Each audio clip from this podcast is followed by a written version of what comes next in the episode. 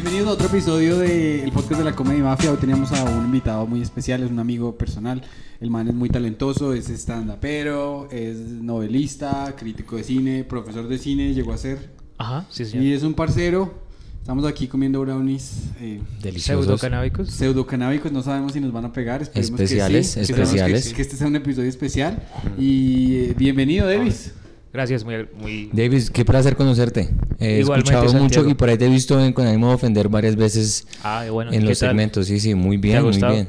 El inteligente del grupo. Sí, eso dice. Eso dice, eso dice, los que no son tan inteligentes. Sí, no, bien, gracias por invitarme. Chévere estar en un podcast. Como le dije a Pedro, soy la perra de los Ah, podcasts. sí, se me. Sí, Ah, el la podcast. la Sí, introducción no que lo iba a decir la cagué, no, pero es para eso. No, pero pare-. Tiene una manera muy interesante usted de coger el micrófono. Me ¿Cómo debería cogerlo? Pues, o sea, pues, mire, No, así es como se coge porque uno, no, está acostumbrado a cogerlo Lo así. está cogiendo ¿Tengo que cogerlo del cable? No, no, lo lo como del se le dé cable. la puta gana. ¿Así? No, Ah, usted, sí. lo puede, usted lo puede coger como usted quiera. Pille que ayer estábamos con Gabriel Ajá. y bueno, la los chinos, allá es un dormitorio de niños, ¿no? Entonces se dan cuenta que aquí están grabando y estaban emocionados.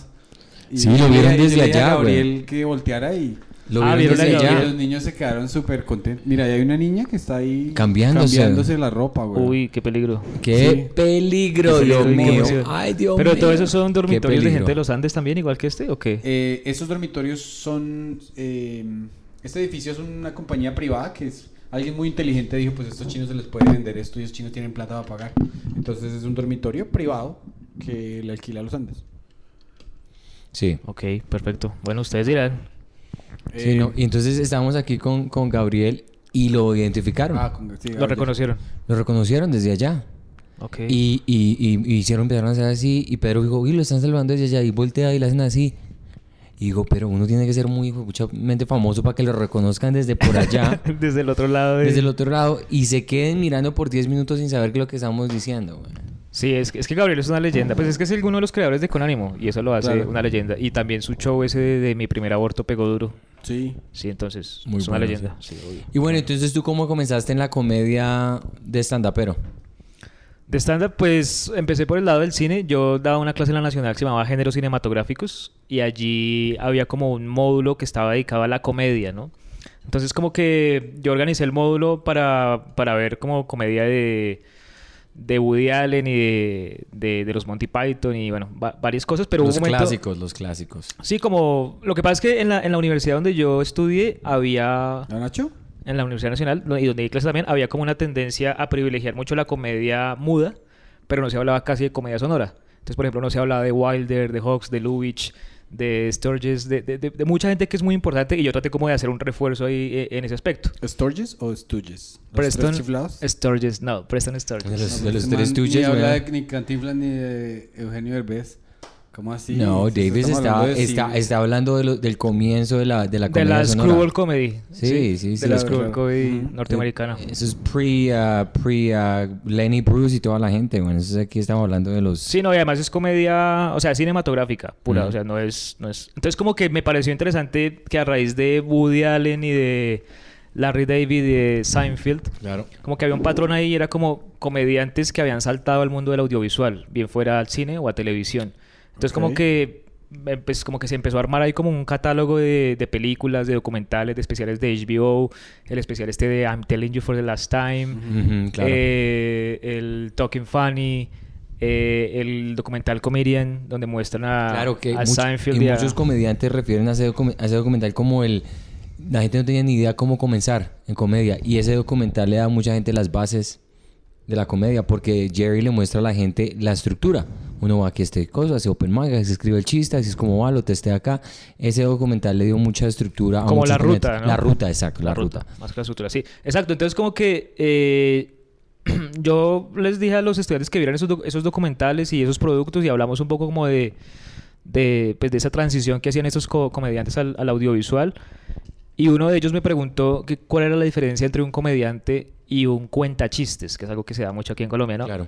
Y yo no supe responder muy bien. O sea, yo sabía, yo no sabía muy bien que era un comediante. Yo, Ujú. yo había visto como unos shows de stand-up de, pues de Seinfeld, de la Intelligence for the Last Time y los segmentos que aparecen en la serie, que sí la había visto varias veces, pero yo no era consumidor de, de stand-up comedy como, como producto como tal. O sea, sí Ujú. por ahí uno que otro video en YouTube de, de Louis C.K. y poco más. Usted era consumidor de marihuana. No, en esa época no. No, en esa época en la no. Nacho. En la Nacho. No, imagínense que yo en la nacional era re tampoco- yo era re nacional tampoco, juicioso. Y yo fui una vez al, al parque ese de psicología, al Al parque de Freud. Freud. Ajá. Con un amigo dijimos, hoy vamos a comprar. Mm, parce, yo parecía, pero persona de película, así. Hola, amigo, ¿cómo puedo comprar? Detrás un- de los árboles. Un pitillo. O sea, como que no sabía ni cómo se llamaba y parecía como... Marica, Pedrito es como este comercial cuando estaba. ese, Me das dos curitas y una cosa de marihuana, por favor. Es como, no sé ni siquiera cómo pedir los condones. ¿No te acuerdas de este pro- Sí, no te sí, acuerdas sí, de- sí, claro, claro. Que van los pajaritos a pedir. Bueno, marica, eso no fue chistoso. A veces Oiga. borremos esa parte de que no fue chistoso. Entonces, estaba usted en la Nacho ahí. Ah, bueno, sí. Entonces me Ah, sí. preguntaron que cuál era la diferencia y yo no supe contestar bien. O sea, yo contesté ahí como que una de las diferencias es que el, el stand-up comedian es autor de su propio material, mientras que el cuenta chistes no. Él puede contar chistes de tradición oral popular. claro, claro, claro. Claro. Y pues eso que dejó satisfecho al estudiante, pero yo en mi fuero interno no quedé satisfecho. Yo sabía que, que era una respuesta superficial, que necesitaba ahondar más. Entonces, como justamente en Comedian, en el documental, hablaban mucho del open mic y hablaban mucho del open mic como una especie de gimnasio, como, como, como una especie de arena que era como la justicia pura. Incluso ahí decían como Jack Nicholson puede venir acá. El primer minuto lo hace y, y- o sea, le dan el primer minuto como de gracia, pero si después del primer minuto no hace reír, lo bajan así Se sea Jack acaba, Nicholson, se ¿cierto? acaba, sí. Es como que me parecía muy chévere eso de que hubiera justicia, porque casi no hay, o sea, como que digamos eh, la literatura y el cine, que son como otros mundos donde trato de moverme, son muy poco justos. Es Sí. decir, usted puede ser el mejor escritor del mundo, pero si no es amigo de un editor o si no es amigo de, de un productor, no va a hacer nunca una película y no va a publicar nunca una novela. Sí. Mientras que en el stand-up, en un open mic usted va y ya, solo tiene que anotarse y, y se para y se hace reír, van a empezar a pasar cosas. Claro. Entonces me gustó mucho eso. Entonces empecé a mirar Stand Up Bogotá.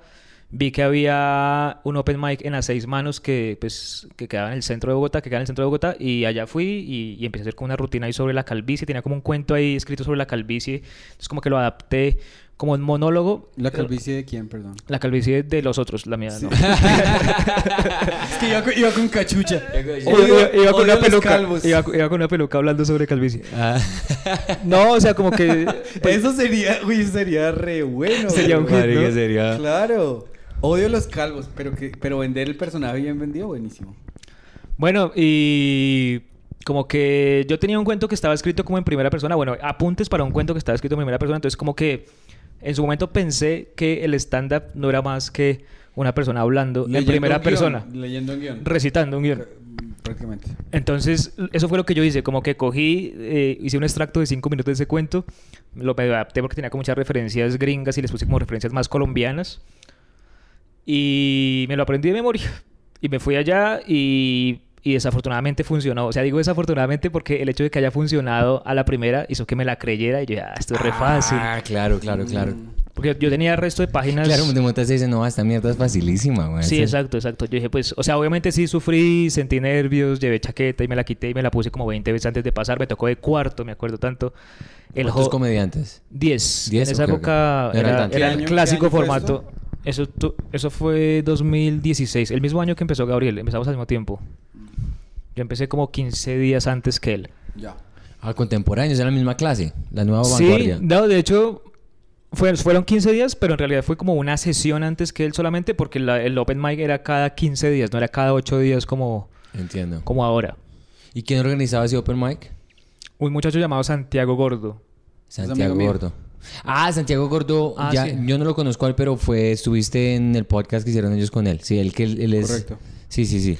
¿Y ha perdido usted más pelo desde que empezó a hacer stand-up? Sí, obvio, obvio. Sí, el estrés. No, y desde que empecé a hacer eh, con ánimo de ofender, sobre todo porque yo siento que el- la cámara dice más verdad que el espejo, ¿no? Como que no se puede Sí, mirar sí, sí, sí, sí. al espejo y pues como es uno el que está mirando con sus ojos, pues sus ojos están cargados de subjetividad, entonces uno mira lo que quiere ver. Mientras que la cámara es objetiva, ¿no? La cámara, como decía Godard, ¿no? El- la fotografía es verdad, pero el cine es verdad 24 veces por segundo. Entonces, Oh, wow. Es verdad, la cámara dice la verdad. La cámara de sí, Entonces yo cuando me empecé a ver en cámara dije, ah, yo estoy calvo, yo creí que tenía el pelo hasta la cintura. Yo, o sea, yo empecé a ver bien Claro, en, cámara mentalmente digo, tú crees, tú miras al espejo, ah, no, si aquí una Sí, además que uno se mira como así, como, como, como, como privilegiándose el ángulo, como no, sí, estoy remechudo, sí, todo bien. Y eso uno se da cuenta de las vanidades de las personas cuando hacen una historia o algo así. Sí. Entonces, como Instagram? que- sí, uno los veía, hacen como... O como... Se buscan Ah, el sí, mejor sí. ángulo. Sí, es, es raro. Y en los manes verlos hacer eso es chistosísimo, güey. Sí, a los, a los, ver a un hombre hacer esas cosas es muy chistoso. Y no, y, y la vanidad es algo que es interesante en el tema de la comedia. Digamos, cuando tú hablas de comedia, eh, la gente que es chistosa es la que se ve chistosa o suena chistoso, pero digamos, una persona que tenga mucha vanidad o se quiera ver bien en el escenario, es más difícil reírse con ellos. Claro. Porque es muy... Por eso a mí me parecía muy puta Dane Cook, que mucha gente lo odia. El marica buen mozo, bien pintado, y él la rompió, güey. O sea, no es que no es mi comediante como tal, pero digo yo, una persona por ese estilo no debería ser chistosa. O sea, la gente bonita y ganadora no le queda más difícil ser chistoso. Y creo que es, hace, sí, es, es, es como en la comedia que era lo que decía Jack, eh, Jack Galifianakis, es uno o es gordo, o que era lo que decía, si uno es gordo y da cuenta chiste y todo eso, o es buen mozo y es el protagonista. Podemos examinar la teoría. Aquí en Colombia, ¿quién es un comediante que sea apuesto o apuesta? El mago, Camilo Pardo. Ma- ¿El mago es buen pinta, mozo? weón. Pues eso Mago. dicen, yo no puedo dar O sea, eh, si estamos juzgando por estándar comediante, sí. Eh, Sí, el mago es el más No, pinta. Entre los comediantes. Ah, Lucho Gardiazabal también. Lucho es pinta, weón. Lucho Gardiazabal también. Ok, entonces sí hay pintas, entonces sí puede ser pinta y ser chistoso al mismo tiempo. Sí, igual lo que pasa es que Lucho, por ejemplo, es como un man guapo y tal, pero también es un man como muy entrador, como muy de bar, Claro. como muy charlatán. Entonces yo siento que también eso de ser como un charlatán le ayuda mucho a la comedia. Claro. Franco también es como el, el estereotipo del charlatán, el gordo charlatán Sí, de sí, barrio. sí, y ahora que estamos hablando, es muy interesante que usted dice de barrio, porque si nos ponemos a ver eh, el movimiento de comediantes de ahorita en Colombia, son gente de clase popular. Es decir, eh, yo no he visto chicos del Liceo de Cervantes que sean recomediantes. Ah, gomelos Pero sí comediantes, hay, ¿quién hay? sí ¿Quién hay. ¿Sí hay? los hay? ¿Quiénes son? Pues lo que pasa es que en el norte de Bogotá, de Bogotá hay... o sea, pues hubo un momento en el que vino un man llamado Reuben Morales, que era un venezolano, Ok. Que dio como unos talleres de, de comedia, así como Gonzalo Valderrama y como otro- otros tantos. Él dio su taller de comedia, pero el tipo, por alguna razón, eh, se concentró en el norte. O sea, como que el taller que daba lo daba en el norte. Y entonces por un alguna poco razón, de- por la razón que hoy podía cobrar buena Porque plata. pagaban, porque pagaban. Sí, tal vez fue estratégico. Y entonces al norte hay, hay como una camada de comediantes norteños, digámoslo ¿Sí? así. ¿Quiénes son? Eh, no sé, eh, por ejemplo, Juan Diego Galvis sería uno de ellos. Eh, Tawa, Alejandro Tawa, que es como un publicista. Mm, ya. Eh, Y- ah, ah, bueno, bueno. hay varios. eh, Laura Ferreira. El mismo Pacho Rodríguez es un man del norte. Lo que pasa es que el man se viene hasta el centro y, se, ¿Pachito y va hasta el sur, pero el man vive en el norte. Y es, es que saben que la gente del norte es tal cual como Game of Thrones, ¿no? Creen que es, es el reino, ¿sí? Entonces se We quedan got the allá. throne. Sí, Mm, eh. King of the North, ¿no? Sí, King the of the King of North. the North. Ajá. I'm a bastard, but I tell jokes in the North. Entonces esa gente se para solamente en el norte. Casi nunca vienen para acá. O sea, lo Qué máximo que vienen hacia, hacia este lado es como Chapinero, Teusaquillo y eso. Pero al centro les da mucha pereza venir. Entonces como que casi no pasa nada. O sea, como que ellos organizan sus propios shows allá y se ríen entre ellos de sus chistes. Y es como una cosa muy... Es que mi papi obligó a todas las empleadas de servicio y al conductor y que trajera a toda la familia a reírse. Tal no cual, tal cual, tal cual. Ay, no, qué les- pena. Aquí solamente hay 25 personas. y se ríen y se abanican así con los dólares. así Se como- imagina, se imagina a todos millonarios y diciendo, es que las empleadas son un fastidio y todas las empleadas se obligadas a ver el show. ¿No les ha pasado que la empleada les llega tarde? Sí, Eh, haciendo todos los chistes. Mira, cuando la empleada no le dobla la ropa a uno, dígame si no es lo peor del mundo. No me encantaría, pero de pronto son, de- o sea, no, no los vamos a juzgar. Yo los quiero juzgar el día que los conozca. Y los voy a buscar. Pero es que no los puede con los formas. Porque no se presenta en ninguna parte. No, me- no, sí, o sea, sí, hay que eh, juzgar su comedia, exacto. No, no a ellos ni nada. Sí, hay, hay pero hay que- hay que tener el, pre- el- el- uno juzga el material por lo que, o sea, qué tan original y qué tan contundente es. Claro, qué tan o divertido. sea, es. Porque el- ver a Gabriel anoche para mí fue buenísimo, güey. Ver a Gabriel. Ah, ¿Lo vio en que haciendo stand-up? Sí, porque hicimos, nos fuimos a hacerle show. No, lo vio en la calle y le pidió foto. vi en No, yo pensé que, lo, que verlo acá haciendo el No, podcast. aquí también, no, aquí, me impresionó aquí en el podcast como tal, pero después tuvimos la oportunidad, fuimos, teníamos un show en, ah, se me olvida el nombre del lugar, con Henry Delgado, Late Live. Latte Live, o Late no, es que, es que, es que le ponen Latte Live Coffee. Entonces se confu- mi cerebro interpreta que es un latte, weón. No, no Late es Live late. Comedy. Porque es que entonces usted no le es- puede decir late live, late live O what. sea, usted Late como la palabra Coffee. O. No, pero usted le es que Late dice, Live es que dice Coffee. tarde en vivo. Les falta una palabra ahí, güey. Bueno, sí tienes razón, Ah, Pedrito. ok. que- ¿Cuál palabra faltaría ahí? Es que dicen. It could be tarde, late- eh, tarde en vivo. Tarde, ¿qué putas en vivo? It's late show en vivo. le- eh, El, el adjective ¿Sí late ahí está, está... Está mal. está- el- el- el- sí, no, no, no, no tiene como lógica. Pero yo vi a Gabriel, weón, o sea, él, él llegó allá y lo más chistoso es, es desde el del comienzo, antes de que se monte al escenario. Él estaba, no, marica, meta a esta gente, este show preparado con, con cosas de producción. Y él empieza desde ya, mis, mis shows son, una- son pelles, weón. una- empieza como a mirarse el- a sí mismo y, y es como tan crítico de esas vainas. Y inmediatamente se montó al escenario. Los primeros tres minutos era de eso, güey. y, y me encantó ver la ejecución de todo ese tipo de, de pensamientos antes de montarse al escenario y montándose al escenario, que es lo que nosotros decimos el riff. Tú intentas, empiezas a hacer el riffing con, con la gente y él me pareció muy, muy orgánico, muy natural y me gustó mucho. Muy como muy neoyorquino. Ok. Sí, no, igual él es un estudioso del stand-up desde niño y, y ha consumido mucho stand-up. Y eso me gustó mucho. Y me dio mucha seguridad para después ir de... eh, a- a- o sea, porque uno no sabe, era mi primera vez en Bogotá haciendo ah, un set y verlo él haciendo de la manera que lo hizo me dio mucha, mucha confianza. ¿Y usted hizo stand-up ayer? Ayer, así, hicimos los tres. Los tres hicimos. ¿Cómo les fue? Y le fue bien este marica, se sentó y todo. se- Yo no me... o sea, ¿Canchero? sentarse es como sentarse uno en la casa. Yo no... Yo estaba huevado porque yo necesito la repetición. ¿Sí me entiende? Para, yo no me paraba en español hace como 30 días, entonces para mí es como irme a boxear sin haber entrenado. Entonces siempre voy así como todo... Pero normal. o sea, No, a Pedro le fue bien, le está haciendo modesto, le fue bien. Lo que pasa es que No se Pedri- rieron. Pedrito No es más de lo, él está acostumbrado allá a reventarla de En New York. en New York porque es que él es muy, él es un joke writer del putas, güey. Él te escribe una- un chiste que es pum, matador. Y mi estilo de comedia es diferente al de él. Entonces yo entiendo por qué él siente, porque él cuando estaba, en el último show que hicimos en Boston, el marica se montó y es premise, setup, punchline, punchline, punchline. Es muy, muy matador. En aquí eh, me di cuenta que igual le fue bien, pero sí es cuando tienes una, una audiencia que no es muy grande, 10, 15 personas, y estás haciendo ese tipo de, de- de formato, el, el punch no te llega tan duro. Por el volumen de la gente o por lo que sea, por el estilo. En Ok. cambio, yo soy más, muchas veces cometo el pecado de hablar mucho. Yo soy un... Más discursivo. Más discursivo, exacto. Entonces, que me funcionó a mí y me ha funcionado y a veces no funciona. A veces la gente dice, pero cuéntame un puta chiste, güey. O sea, de ser discursivo es que la premisa es muy larga o que uno sobreexplica la premisa o que es ser A veces discursivo. cometo el error de explicar mucho la premisa, sí. Ok. Sí. De asegurarse de que quede clara, clara, Clara, clara. clara. En cambio, Pedrito es, aquí les presento el chiste y aquí está. ¿Es como un one-liner él? ¿Usted es como un one-liner, más o menos? ¿O no? Pues Yo sí me acostumbré, o sea, tengo un cuaderno y, eh, y- y mi, mi regla esencial es como que si, si va a más de cinco líneas no aguanta.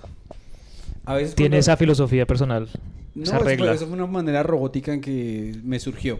Pero ahora, por ejemplo, yo a veces eh, experimento en mi vida, me pasa algo y yo digo, no, es que aquí hay comedia. Entonces ya voy y lo digo. ¿Sí me entiende? Y ahí sí ya me olvido de que sean tantas líneas o, o las otras.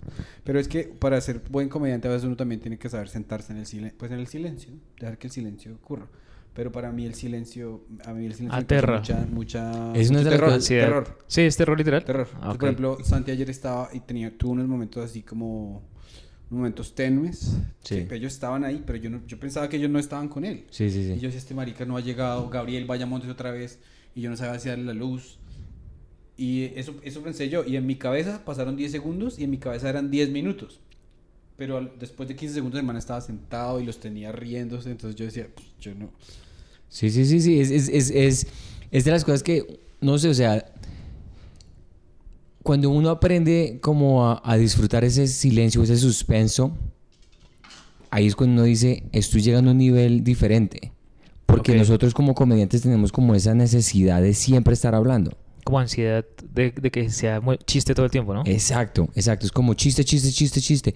Y una de las personas que hace muy bien lo del silencio es Dave Chappelle. Ok. El marica puede contarte ta, ta, ta, y una, una historia y silencio y pum, te remata. Y eso me gusta mucho a mí. Bueno, ¿Y a ti, tú cómo es tu estilo? Yo no te he visto a ti en vivo, pero y he visto... No, acostado, siempre acostado. No, o sea, no. eh, no, pero, pero antes de eso yo quería preguntarle por lo de sentarse Sí. eh, en el escenario. Eh, solamente he visto en Estados Unidos a, a Mark Maron, que es el que Sí. hace eso. Eh, ¿Trae algún beneficio para el performance sentarse? Eh, Pues la verdad es que lo estoy haciendo con un chiste nuevo que me pasó hace poco y literalmente el chiste es que yo estoy sentado haciendo algo. ah, entonces- entonces, por eso lo hiciste. así, Entonces yo me he venido sentando porque de hecho lo hice en Boston también y lo hice antes de eso. Entonces la premisa es aquí yo estoy y me estoy sentando y estoy contando lo que me está pasando cuando me estoy sentando. Estoy tratando de utilizar el escenario. Ok. Pero no es que yo esté tan confiado que me voy a sentar, es que la- la- el, el chiste involucra a mí sentándome. Pero eso lo hace, por ejemplo, Andrew Schultz. No sé si ya lo he visto. Sí, he visto una que otra cosa. Y Pero... el, y el amigo de, de él se llama Akash Singh. Pero entonces esos manes ya, ya al tener como casi dos décadas de experiencia, se sientan y se echan para atrás. Entonces es- eso es como decir estoy en mi casa. ¿Sí me Claro. Entonces eso ya le da, eso lo hacen ellos porque ya están como en su, en su sala. Sí, ya están el relajados. público se siente mucho más íntimo y dice, le- a este man yo lo puedo confiar porque sabe lo que está haciendo. Lo mismo que hacía Bill Cosby que se tenía que sentar a esperar a que la vieja le hiciera efecto la, la- la píldora antes de la, de la violación. Qué boda. Eh, pero, pues me imagino, o sea, cuando yo veo una persona sentarse, yo digo, este, este man tiene demasiados cojones, porque es un, un acto muy íntimo, diría yo. Sí, no, y además que yo siento que, pues es que me pasó, pues ahorita le estaba diciendo que hasta ahora estoy empezando a hacer shows largos de una hora. Y, y para responder lo suyo como del estilo, como que sí empecé como con líneas, digamos así como cortas, eh, que tuvieran que ver como con el absurdo, como con la misantropía, como con el existencialismo, pero muchas de esas cosas no, funciona, no funcionaban, o sea, realmente como que, por ejemplo, yo soy muy antifutbolero, anti-baile, anti-religión y anti-eso, y como que los nomás. chistes que votaba de eso realmente no, no funcionaban, no funcionaban. Claro. Hay algunos chistes que del absurdo que sí es un poco más universal y todavía puedo ser personal ahí, pero de un tiempo a esta parte me ha dado más como por lo anecdótico, o sea, como que como que digamos así como hablando con personas eh, con civiles así con, con paganos eh, fuera del escenario, como que se da la, la posibilidad de contar anécdotas y, y suelo ser divertido contando anécdotas. Entonces como que estoy tratando de migrar eso Al al, escenario. escenario, pero, Es difícil. pero es muy difícil. No es exacto, fácil, es muy porque, por difícil. ejemplo, eh, chica, cuando yo hablo con mi hermana, con tu mamá, estaba contando una historia. Buenísima esa historia que stand-up. contaste. Ayer con Gabriel. Pónganlo en stand pónganlo en stand Yo conozco lo que me funciona. Y yo sé que voy a decirlo y la gente me va a mirar así como... Es que lo que pasa con los- las ¿Qué, historias, que, weón? las historias que Sí. estabas contando, y es lo que tú dices, las- esas anécdotas, esas historias que uno cuenta entre, entre gente regular, normal,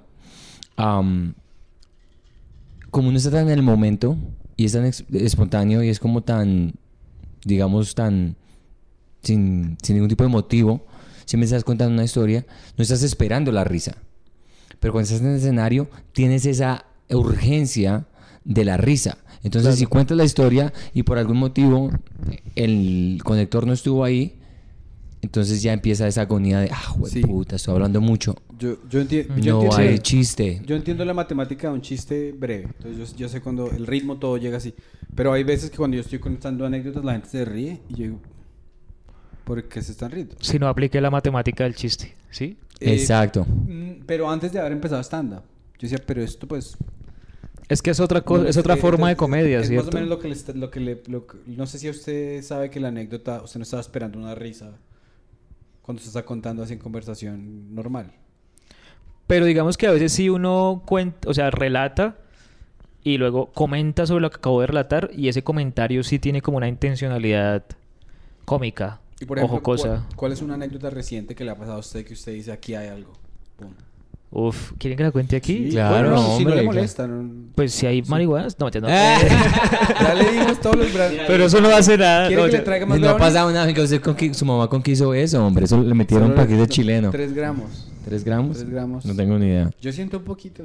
Yo me siento un poquito feliz. ¿Quiere me más siento- brownie?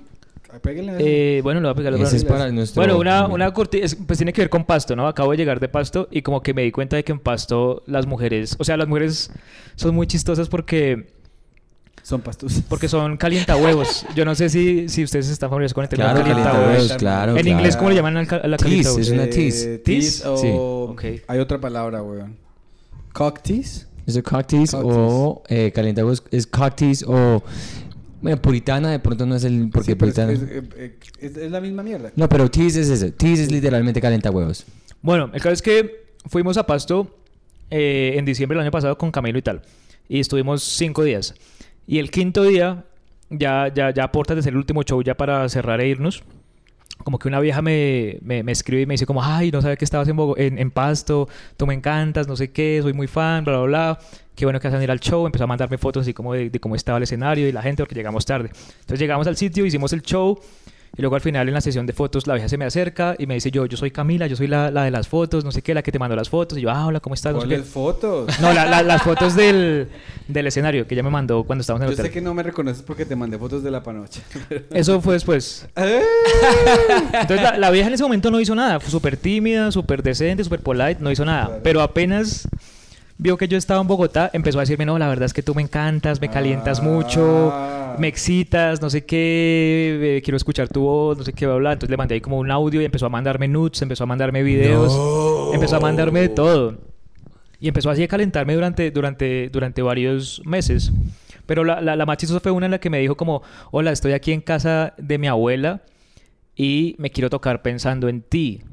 Entonces me metí como, como al- a la habitación de, de la costurera, ¿sí? A la habitación donde, donde hacen costura y no encontré con qué tocarme, así que me tocó con un pegastick, ¿no? Que yo no sé si ustedes saben. y, y lo pero peor es esa que... vieja debería escribir guiones eróticos. No, la vieja dijo, tocó con un pegastick y lo... To- ella- y todo no- cada, cada palabra es peor que la otra. Estoy aquí donde mi abuela, la casi difunta, y me metí donde las costureras y le restregué la pica al escritorio. Sí, y había ¿no? un pegastick. Y lo peor es que la vieja me Y- dice y- y eso. David- que y se me- dice, y lo abriste el pegastico con la tapa. No, la vieja dijo, yo lo, yo lo desinfecté y espero que haya funcionado porque ya lo tengo dentro. Uy, qué Ay, güey. Y- y todo eso qué- hablando, Yo me hubiese- como yo me gimiendo y tal. Cagado de la risa. No, me dio mucha risa Ah, porque pero yo dije... era un- una nota de voz. Era una nota de voz. Ah, bueno, por lo menos en nota de voz. La podemos escuchar no en el aire, pero después. No, ya está bloqueada ya. Ya está bloqueada, Ya, este lo que pasa es que no salió con nada. Sí no está- salió con ah, nada. está. Ah, no, hombre. no hay nada más feo que le hagan a uno que le hagan eso. Pero también le echo la culpa a usted por seguir la cuerda, güey. Pues lo que pasa es que esas viejas lo que hacen es lo siguiente, y es que lo calientan a uno para decirle cuando vuelvas a pasto, eh, vamos Ah, usted a está- usted concretar el- lo que ya calentamos. Usted ya, usted ya ha concretado cosas empezadas así. No, esa es la técnica de ellas, pero es simplemente para calentarlo a uno. O sea, en realidad nunca se concreta nada. O sea, yo he ido tres veces a Pasto a hacer shows de comedia, pero también esperando que mujeres que me han calentado concreten y no concretan. Apenas uno toca Pasto, se desaparecen. Pasto es la selección Colombia. Sí, calienta huevos y nunca, y nunca se Puede ser, puede ser. Yo sé que pues para Davis la, la, la, referencia pues no es muy muy muy importante, pero es... Pero es- supongo sí. supongo sí. Venga. Pero sí vi como un meme ahí al, re- al respecto. De verdad. Y cuando la vieja le dijo eso, en el momento, ¿usted se sintió caliente o le dio fue risa? güey? No, a mí me pareció como extraño porque yo dije, ¿en qué momento las abuelas pastuzas perdieron la fe en el colbón? O sea, es decir, ¿por qué, ¿por qué tienen pegastig ahí? O sea, me pareció muy raro una abuela con pegastig. Eso me pareció raro. O sea, ni siquiera el hecho de que la vieja se lo hubiera introducido y que lo hubiera desinfectado, sino porque había un pegastig ahí. Este man tiene una mente muy original, weón. Marica, que, que perdieron la fe en pensado el colbón. No. El colbón que le metes como, es como, como semen, güey. El colbón no lo ves, le ponía ¡puf! y esa era una mierda que... Ese era terrible, pues el pegastic. Pues el pegastig es por la forma fálica, sí, claro. Sí. Pero la abuelita con pegastig no me la imaginaba. Tiene mucha razón. Es que esta muchacha se confunde. O sea, como cuando un comediante va y empieza a hablar de una rutina, pero el man es tan tonto y tiene tantos tics que la gente se burla. No se ríe, se burla es de él. O sea, el show no se vuelve de lo que debería ser. Esto le pasa a esta mujer. Porque ella empieza a hablar de meter yo no sé qué y uno empieza a construir las piezas detrás y uno estás preguntando, ¿y esta vieja dónde vive? ¿Y cómo se gana la vida la abuelita? ¿Y cuántas costureras hay? Sí, y obvio. a obvio. uno no se le para así, güey, porque Sí, está- uno, hay tanta Hmm. información, Resto de información. rara que uno dice, O sea, si la vida escribiría películas, si la vida escri- escribiese películas serían horribles, weón. Porque habría 100 escenas y 100 objetos que no tendrían ningún Nada tipo que de- ver con el, con el, con el Yo les quería preguntar a ustedes, es que a mí me gusta hacer, hacer entrevistas, perdón. Eh, ¿Kevin Smith es respetado en, en el mundo del stand-up o solamente en el mundo geeky del podcast? Kevin Smith es un, eh, es un man que tiene una reputación como medio sospechosa. Sospechosas. Y Kevin ¿Él, Smith... él es de los de, el de los de Gómez? ¿Qué, ¿Cuál es el podcast de él? Eh, se llama Fatman Beyond, pero antes se llamaba Fatman on Batman. Es, es, es un podcast ahí como medio, Smith. medio geek. Marica, no sé, güey. Ah, Kevin no, Smith. pronto me estoy confundiendo. Ya, la verdad, yo no lo conozco. Yo no lo Es un gordo de New Jersey. Sí, sí, yo sé quién es, pero la verdad yo ni, ni va, ni va ni viene. En- No es relevante, no es lo suficientemente Ok. relevante para que sea Pero si como... lo escucha David, güey. Lo que pasa es que el man, el man es importante en el mundo del cómic porque el man guionizó Daredevil y Green Arrow Ah, y- y, un poco de cosas. putas, güey. Y es importante en el mundo del cine, Pero es sobre muy todo niche, weón. de Él los es muy- 90, él es muy, muy de niche, nicho, sí, sí. debe ser. Pero el man es muy bueno contando anécdotas. Es espectacular contando anécdotas. Excelente, sí, muy o sea... bueno, sí, realmente me maravilló. Bueno, y entonces... En Jeffries ese- también me gustó. En ese mismo... em, en esa historia, usted llega a lo del Pegastick. Y entonces de ahí, ¿qué procede con qué? Eh, no, simplemente la vieja manda eso. Yo, yo digo, bueno, pues, o sea, no me calentó, pero sí evidenció que ella estaba caliente. Entonces dije, pues bien. Entonces, como que seguía alimentando eso. Pues, obviamente, yo no le envié nudes, pero sí, como que estimulaba con, con notas de voz usando esta voz. Bueno, y, eh, y eh, de un momento a otro, la, ah, la vieja me dijo: eh, Si no vas a venir a Pasto pronto, no te preocupes, que yo igual estudio en Medellín. Entonces, eh, si quieres ir a Medellín, pues allá tienes posada, allá te doy casa y allá podemos hacer cosas, no sé qué. Ah, bestia. Y entonces se, dio la oportunidad de ir a Medellín por, pues, por el trabajo de turistianda, de, de las giras y eso. Y yo le dije, bueno, mija, voy a ir a Medellín. Y la vieja desapareció. Y luego empezó a subir fotos con un man. O sea, consiguió novio y desapareció y ya. Ay, no. Eso o fue sea, todo tú lo que pasó. estabas como de muletilla en ese momento. Eh, ¿De muletilla? No, Pero- esa no, esa palabra está, esa no es sí, la palabra. muletilla es como tú estabas como entre el intermedio entre el novio que quería no, conseguir... se llama arrocito en bajo. Arrocito en ah, sí. bueno, sí, tal vez. Sí, es verdad, muletilla, o sea, pues como una muleta es un... es con, con...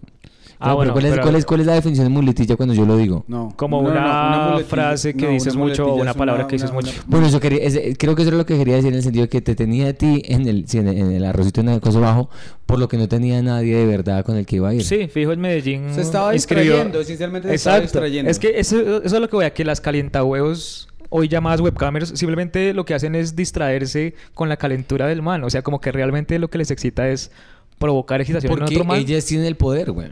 Exacto. Bueno, es un punto de vista muy interesante porque las, las webcamers, yo no diría que son calientahuevos. ¿No? Son calientahuevos profesionales, pero ellas no están, o sea, esta vieja estaba disfrutando la atención suya y, él, y se excitaba de poderse comunicar con un hombre y sabiendo que le estaba diciendo esas cosas eh, excitantes a un hombre, pero no tenía la menor intención. O sea, ella lo hace por placer, erótico para ella. Ella la estaba- lo hace por plata, güey. Claro, pero la webcamer en algún punto tiene que sentir placer erótico y, y que en su cabeza diga como puedo trabajar del placer, ¿no? O puedo hacer del placer un trabajo o algo así, ¿no? Porque es que- porque es pero que- en un turno de nueve horas.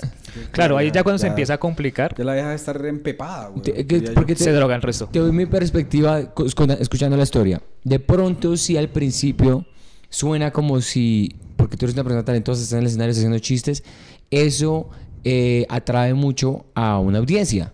Ajá. Entonces te vio en el escenario inteligente, ta, ta, ta, me gusta y ella quería como que seguir con, con la fantasía. Y de pronto en el medio de eso le llegó este hombre que sube al final con las fotos y todo eso y ya terminó esa fantasía. Pero de pronto en el momento tú sí significaste algo para ella en su calentahuevos universo. Probablemente, probable- yo también llegué a, a elaborar la hipótesis de que como ella estaba estudiando en Medellín y Medellín es prácticamente como la meca de- del webcamismo, entonces es probable que ella haya estado como presentando como una audición para ser webcamer y como que las conversaciones conmigo hayan sido eso, ¿no? Como tiene que calentar a un man por Ay, Instagram. parce, lo cogió usted Open yo Mic, creo, yo creo, exacto, sí. O, o- o de- el Open Mic, sí, de prueba, sí, Open tal Mic está bueno. El Open, open Pegastick, sí. Open. No, pero lo de pegaste, weón, está muy chistoso. Es muy raro, pero muy será- específico. Es que es demasiado. Es, es- es otra cosa que yo quería preguntarles a usted. Bueno, parece que eso fue la entrevista, pero. eh, No, sobre las, esto es para que usted se lo goce. las referencias. No, sí, exacto. Como que sea tan libre me parece chévere. Las referencias demasiado específicas matan los, los chistes. Por ejemplo, en este caso, Pegastic, Colbón. En Estados Unidos, ¿cómo sería? Yo no lo podría contar eso. Ah, no. o sea, no, no, sí, pero si tú viajas aquí, perfecto. Colombia, Bogotá, perfecto. Si tú traes ese chiste a Nueva York y dices Pegastick y Colbón, Nada. o no sea, funciona. Usted como escritor sabe que las cosas concretas, las palabras concretas, es muy diferente hacer un punchline que sea Fruit Loops o Cornflakes o Zucaritas o yo no sé qué. Eh, la palabra en sí evoca una imagen. Y la imagen puede que sea graciosa o no graciosa. Entonces la especificidad, obvio. Y la provin- el provincialismo mata. Porque Pero hay un, pero hay un Pegastick. Hay, hay una, o sea, tendría que cambiar un producto Pegastick por un producto, Pegastick suena chistoso, diría yo. Una palabra, al- algo fálico distinto que suene como Pegastick. Sí, pero es como, es como lo que estaba diciendo, no me acuerdo que si fue Gabriel o Iván, ayer que dijeron que tenían el chiste que la, el punchline era camioneta. Ajá. Y que él contó el chiste en Chile En o Bolivia le dicen en Bolivia. movi- movilidad. Movilidad. A la, a la camioneta. Entonces, el Le movilidad. sí. Entonces, entonces ta, ta, ta, ta, ta, ta, camioneta. Y todos, no entendemos el chiste. No, camioneta es esto. A movilidad. Ta, ta, ta, ta, movilidad. Funcionó. Vea, pues. Entonces ahí está. La especificidad es muy importante, pero si tú estás viajando a una región donde cosas tan específicas como Pegastick, Lo- o sea, Sí. yo creo que eh, eh, esa historia tiene factores muy graciosos porque lo de la abuela es un poco grosero, irse uno a meterse a cosas en la casa de la abuela es un poco burdo. Sí, y además va a visitar a la A abuela para enviarle notas de voz a un man que está en otra ciudad. O sea, Sí, no, qué lo chistoso es que estoy en mi casa de mi abuela y aquí A- hay un a lo es- que ¿Qué me- es esa mierda, güey? Una de las cosas que, que uno... Muy raro. Que es chévere de uno, digamos, si una persona es así toda pervertida, le gusta ver porno, lo que sea. Uno va donde la familia y uno... Yo digo, por lo menos, yo no voy a desecrar esta casa, ¿sí me entiende? Y uno le respeta su espacio. Y se hace uno la paja en la casa de uno. Sí, obvio. Pero a ella Muy le respetuoso, como- Pedro, muy a ella le respetuoso. gustaba como el... el- Yo no el- hago eso. sí, qué el, feo. el aspecto, el, o sea, el aspecto sucio de desecrar la casa de la abuela y todos esos detalles aleatorios, ese chiste usted lo puede traducir fácilmente al inglés si encuentra una vieja que le dice algo igualmente raro y no erótico y ridículo, como ella se lo dijo. Pero es, que, es lo que me encanta de esa historia es que en, en cuando ella está diciendo eso, solamente la premisa es chistosa. Por decir eso de que está en la casa de la abuelita y que hay que no sé qué, el pegas y ya lo desinfecté.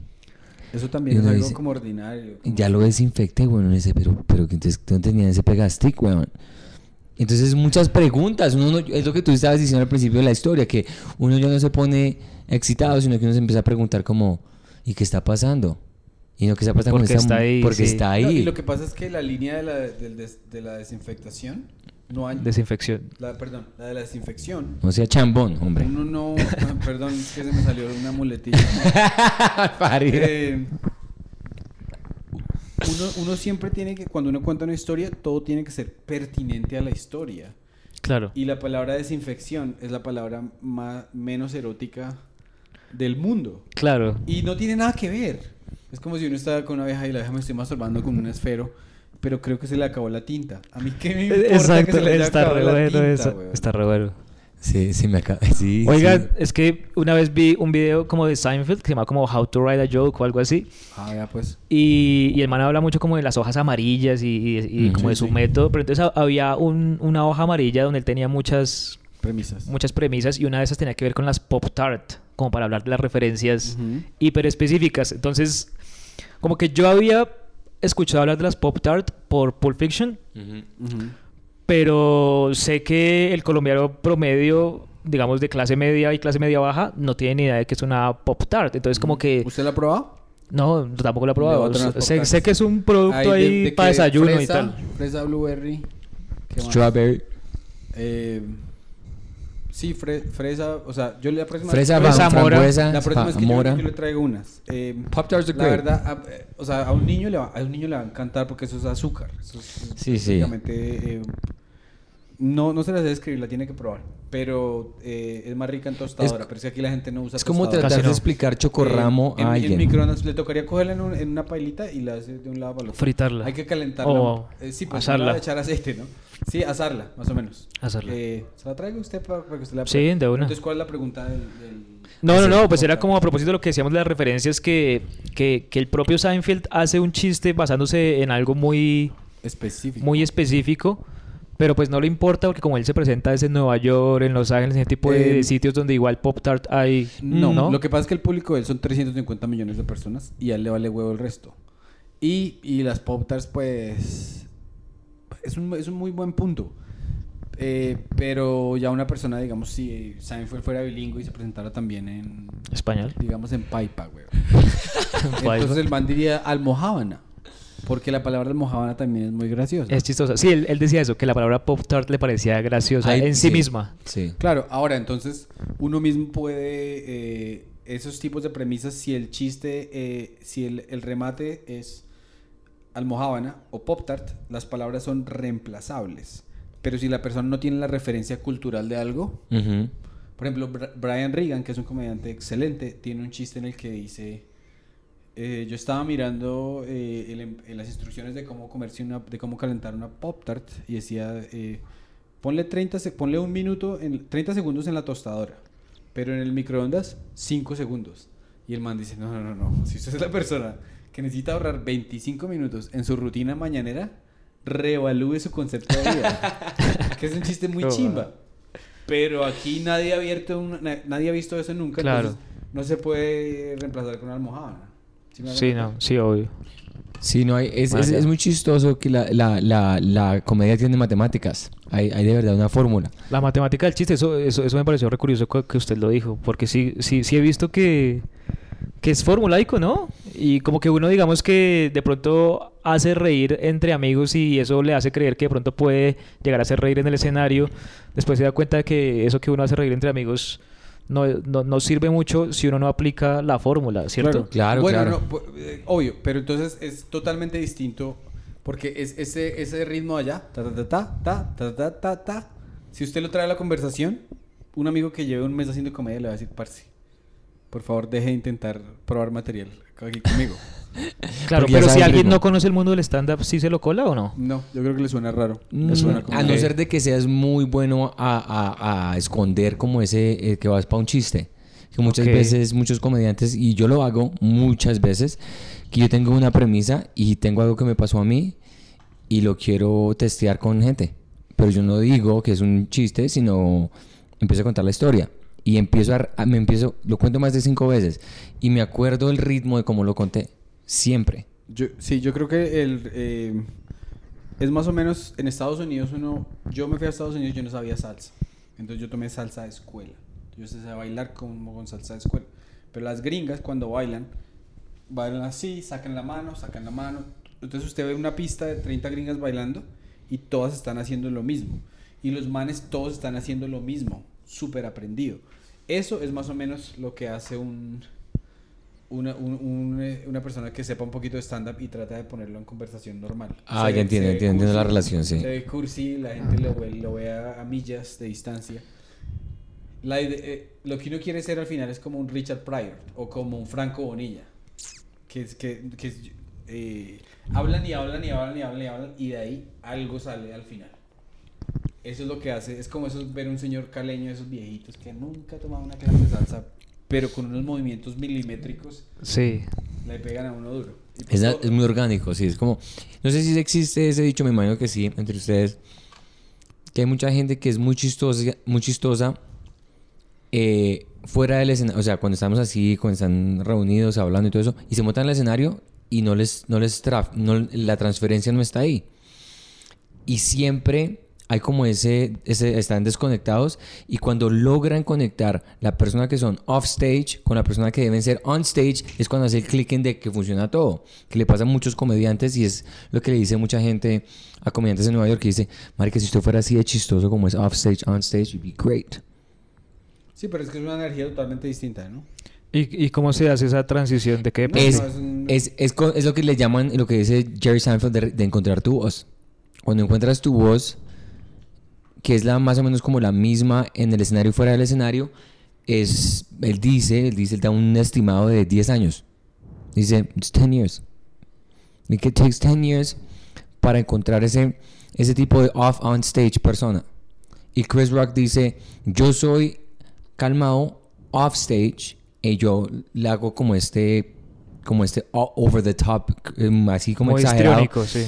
Claro, usted se puede imaginar, por ejemplo, eh, no sé, yo me leí el libro de eh, una autobiografía de Korn, la banda de Korn, y esos manes afuera Jonathan pues tienen Davis. que ser unos, o sea, como unos diablos. Chicos weón, malos. chicos malos y los manes son re introvertidos y tienen que tomarse una botella de whisky para poder separar allá. Entonces usted... usted Un poco usted- parecido a esto, sí. Como Pedro. Yo no necesito...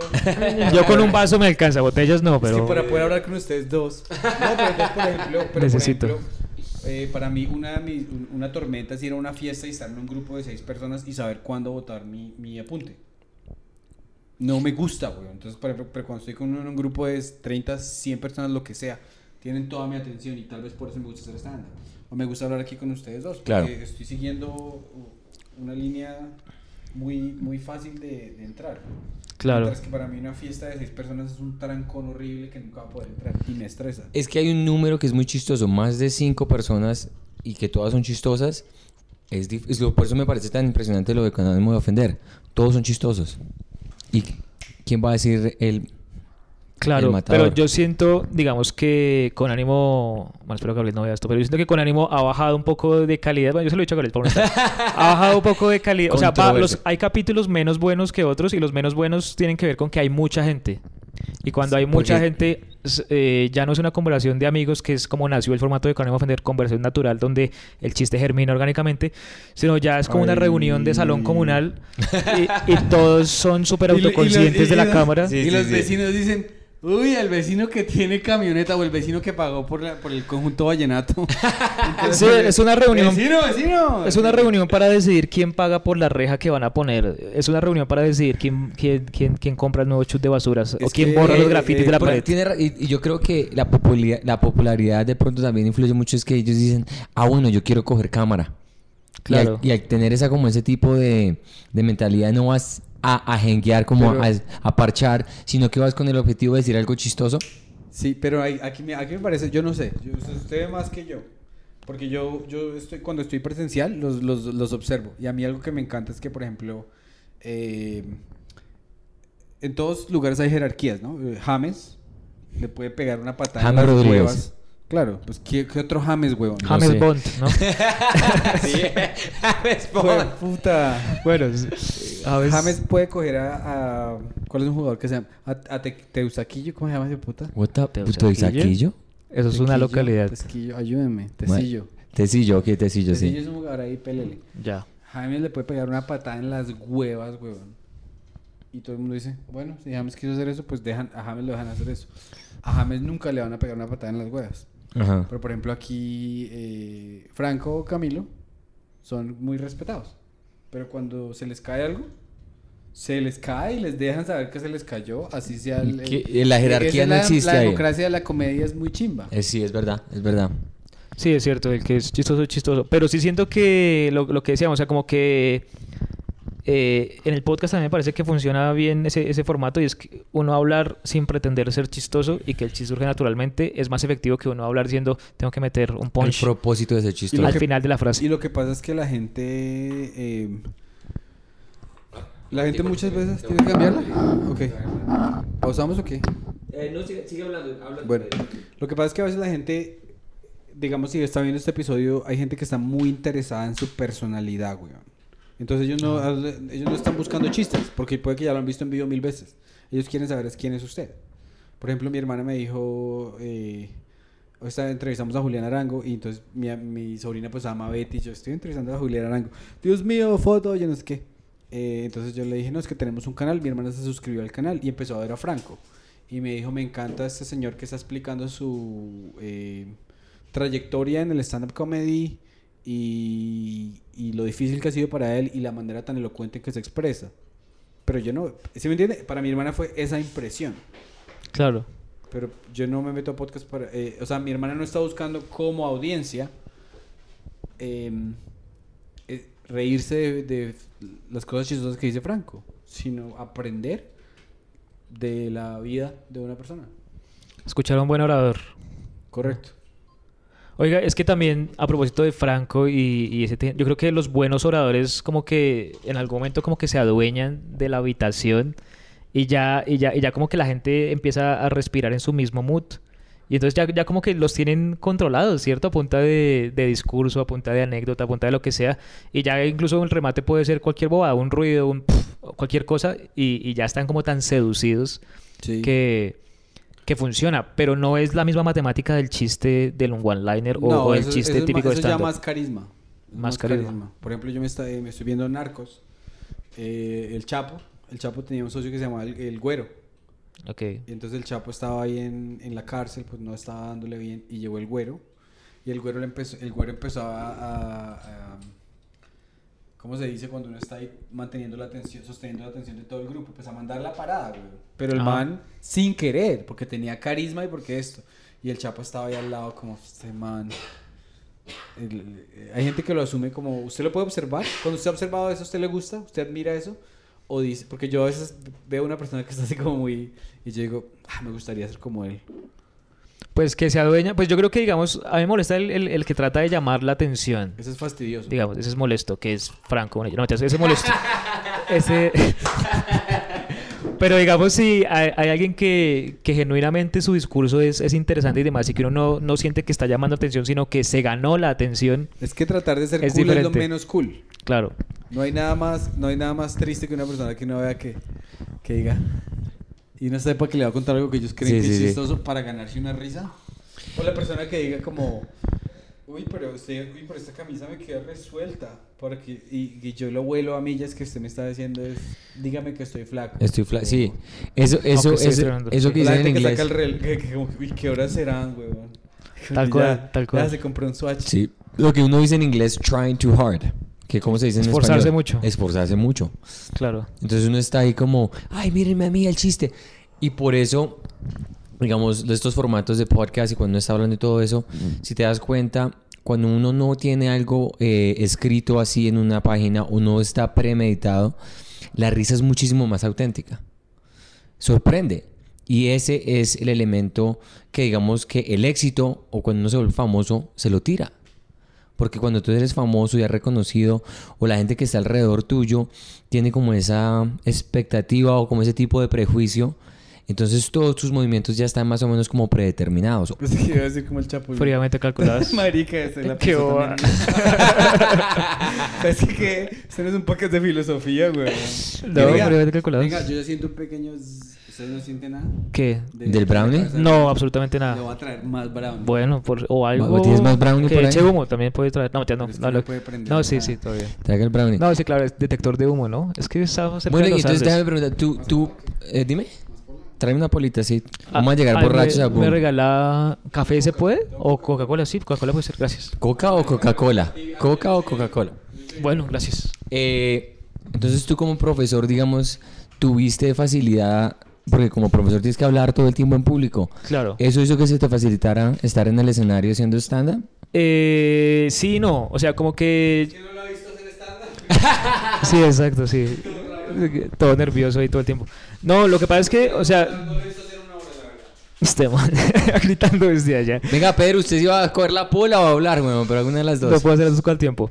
Pues lo que pasa es que yo empecé a hacer stand-up en parte porque yo, lo que te digo, yo escribía literatura y escribía algunos relatos y los relatos en primera persona, algunas, algunos lectores decían, eso parece un show de stand-up comedy transcrito. Ok, Pero yo no sé si es que esa persona no sabía bien qué era el stand-up comedy porque me lo decía tratando de ofenderme y yo decía... Oh, tra- wow. tratando de decir, eso no es literatura, eso es stand-up comedy transcrito. Y yo decía, pues a mí igual la comedia me interesa también. Lo que no se da cuenta usted es que eso es un cumplido. Eso es un cumplido. Igual un cumplido mal hecho porque no, no creo que fuera el caso. Y por otro lado, eh, mis clases eran como de cuatro horas, eran clases magistrales. Güey. Obviamente, pues un receso como a la, a la hora dos y luego ya se continuaba. Pero pues es que así estaban organizadas en la universidad. Clases Claro. magistrales de cuatro horas. También bloques muy fuertes, pero bueno, así era. Y entonces como que uno sabe que si uno domina el tema y, y si la gente está ahí para escucharlo a uno hablar sobre el tema, ya uno se siente más tranquilo y puede colar chistecitos, rematicos, observaciones, ironías. Claro. Porque uno sabe que, que es el dueño de la habitación. ¿sí? Claro, que, claro, que- claro. que- uno eh, es el que manda la parada, para, para usar Sí. otra expresión de, de Pedrinche. Entonces, como que yo pensando que como hacía reír varias veces en el contexto de cuatro horas de clase, hacer stand-up cinco minutos iba a ser muy sencillo. Claro, Y no, realmente no. Esos cinco minutos se sufren más que esas cuatro horas. Porque en esos cinco minutos, primero, no me conocen y segundo, están esperando risa, risa, risa todo el tiempo. Mientras Claro. que en esas cuatro horas me conocen, por- eh, fueron, inscribieron la materia, están pagando por ver esa materia, Y quieren pasar la materia. quieren pasar la materia. Quieren pasar la materia, pero además eh, van es por la información que yo les voy a dar sobre cine. Claro, claro, claro. El chiste es, es, un, es un regalo. Claro. Es, es un, es un plus, es un añadido. Eso es algo muy importante, esa razón, porque tú te montas cinco minutos, empiezas a hacer comedia y cuando tienes cero de créditos o cero de, de, no- de no- de notaría, ¿cómo se dice? Notabilidad. Notoriedad. Notoriedad. Ajá. Muchísimas gracias. Todo bien. Eh, es la, la montaña que tienes que escalar es hijo de putamente alta, weón. Y eso que mucha gente, porque mi historia cuando yo empecé mi primer open mic fue en Montreal y fue toda mi clase de improv. Toda mi clase de improv fueron allá a apoyarme y marica, me fue muy bien. Yo gané el concurso y no sé qué mierdas. Y cuando fui a presentarme al show de verdad, después de ganar ese concurso, marica, me, Dice, eran cinco minutos, hice tres y estaba paniqueado, güey. Porque no me conocían ni les importaba un culo quién era yo. Claro, y eso y es mucha presión uno o sa- saber que, que la gente está esperando reírse. Salud.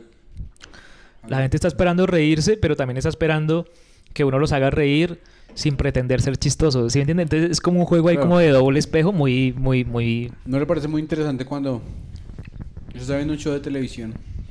Entonces el, el detective o algo así entra a investigar a la profesora, supongamos. ah, Y la profesora está contando un chiste que lo dice en todos los primeros días del seminario de su clase.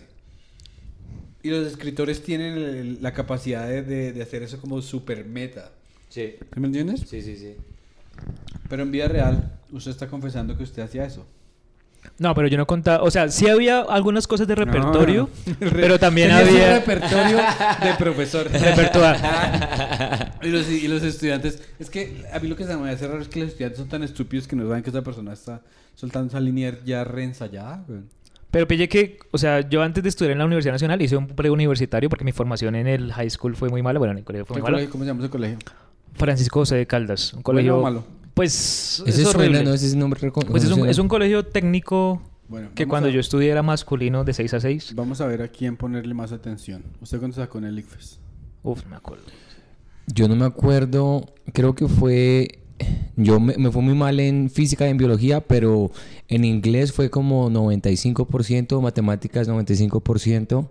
Creo que el, el, el, el, el promedio fue 77. Pero esto no era. No, pero cuando yo estaba. Cuando yo tomé el ICFES, eh, eso se, se calificaba como cuatro, sobre 400. güey. Ah, sí, sí, sí. Entonces sea el que- equivalente hubiera sido o sea que 360. 330. 369.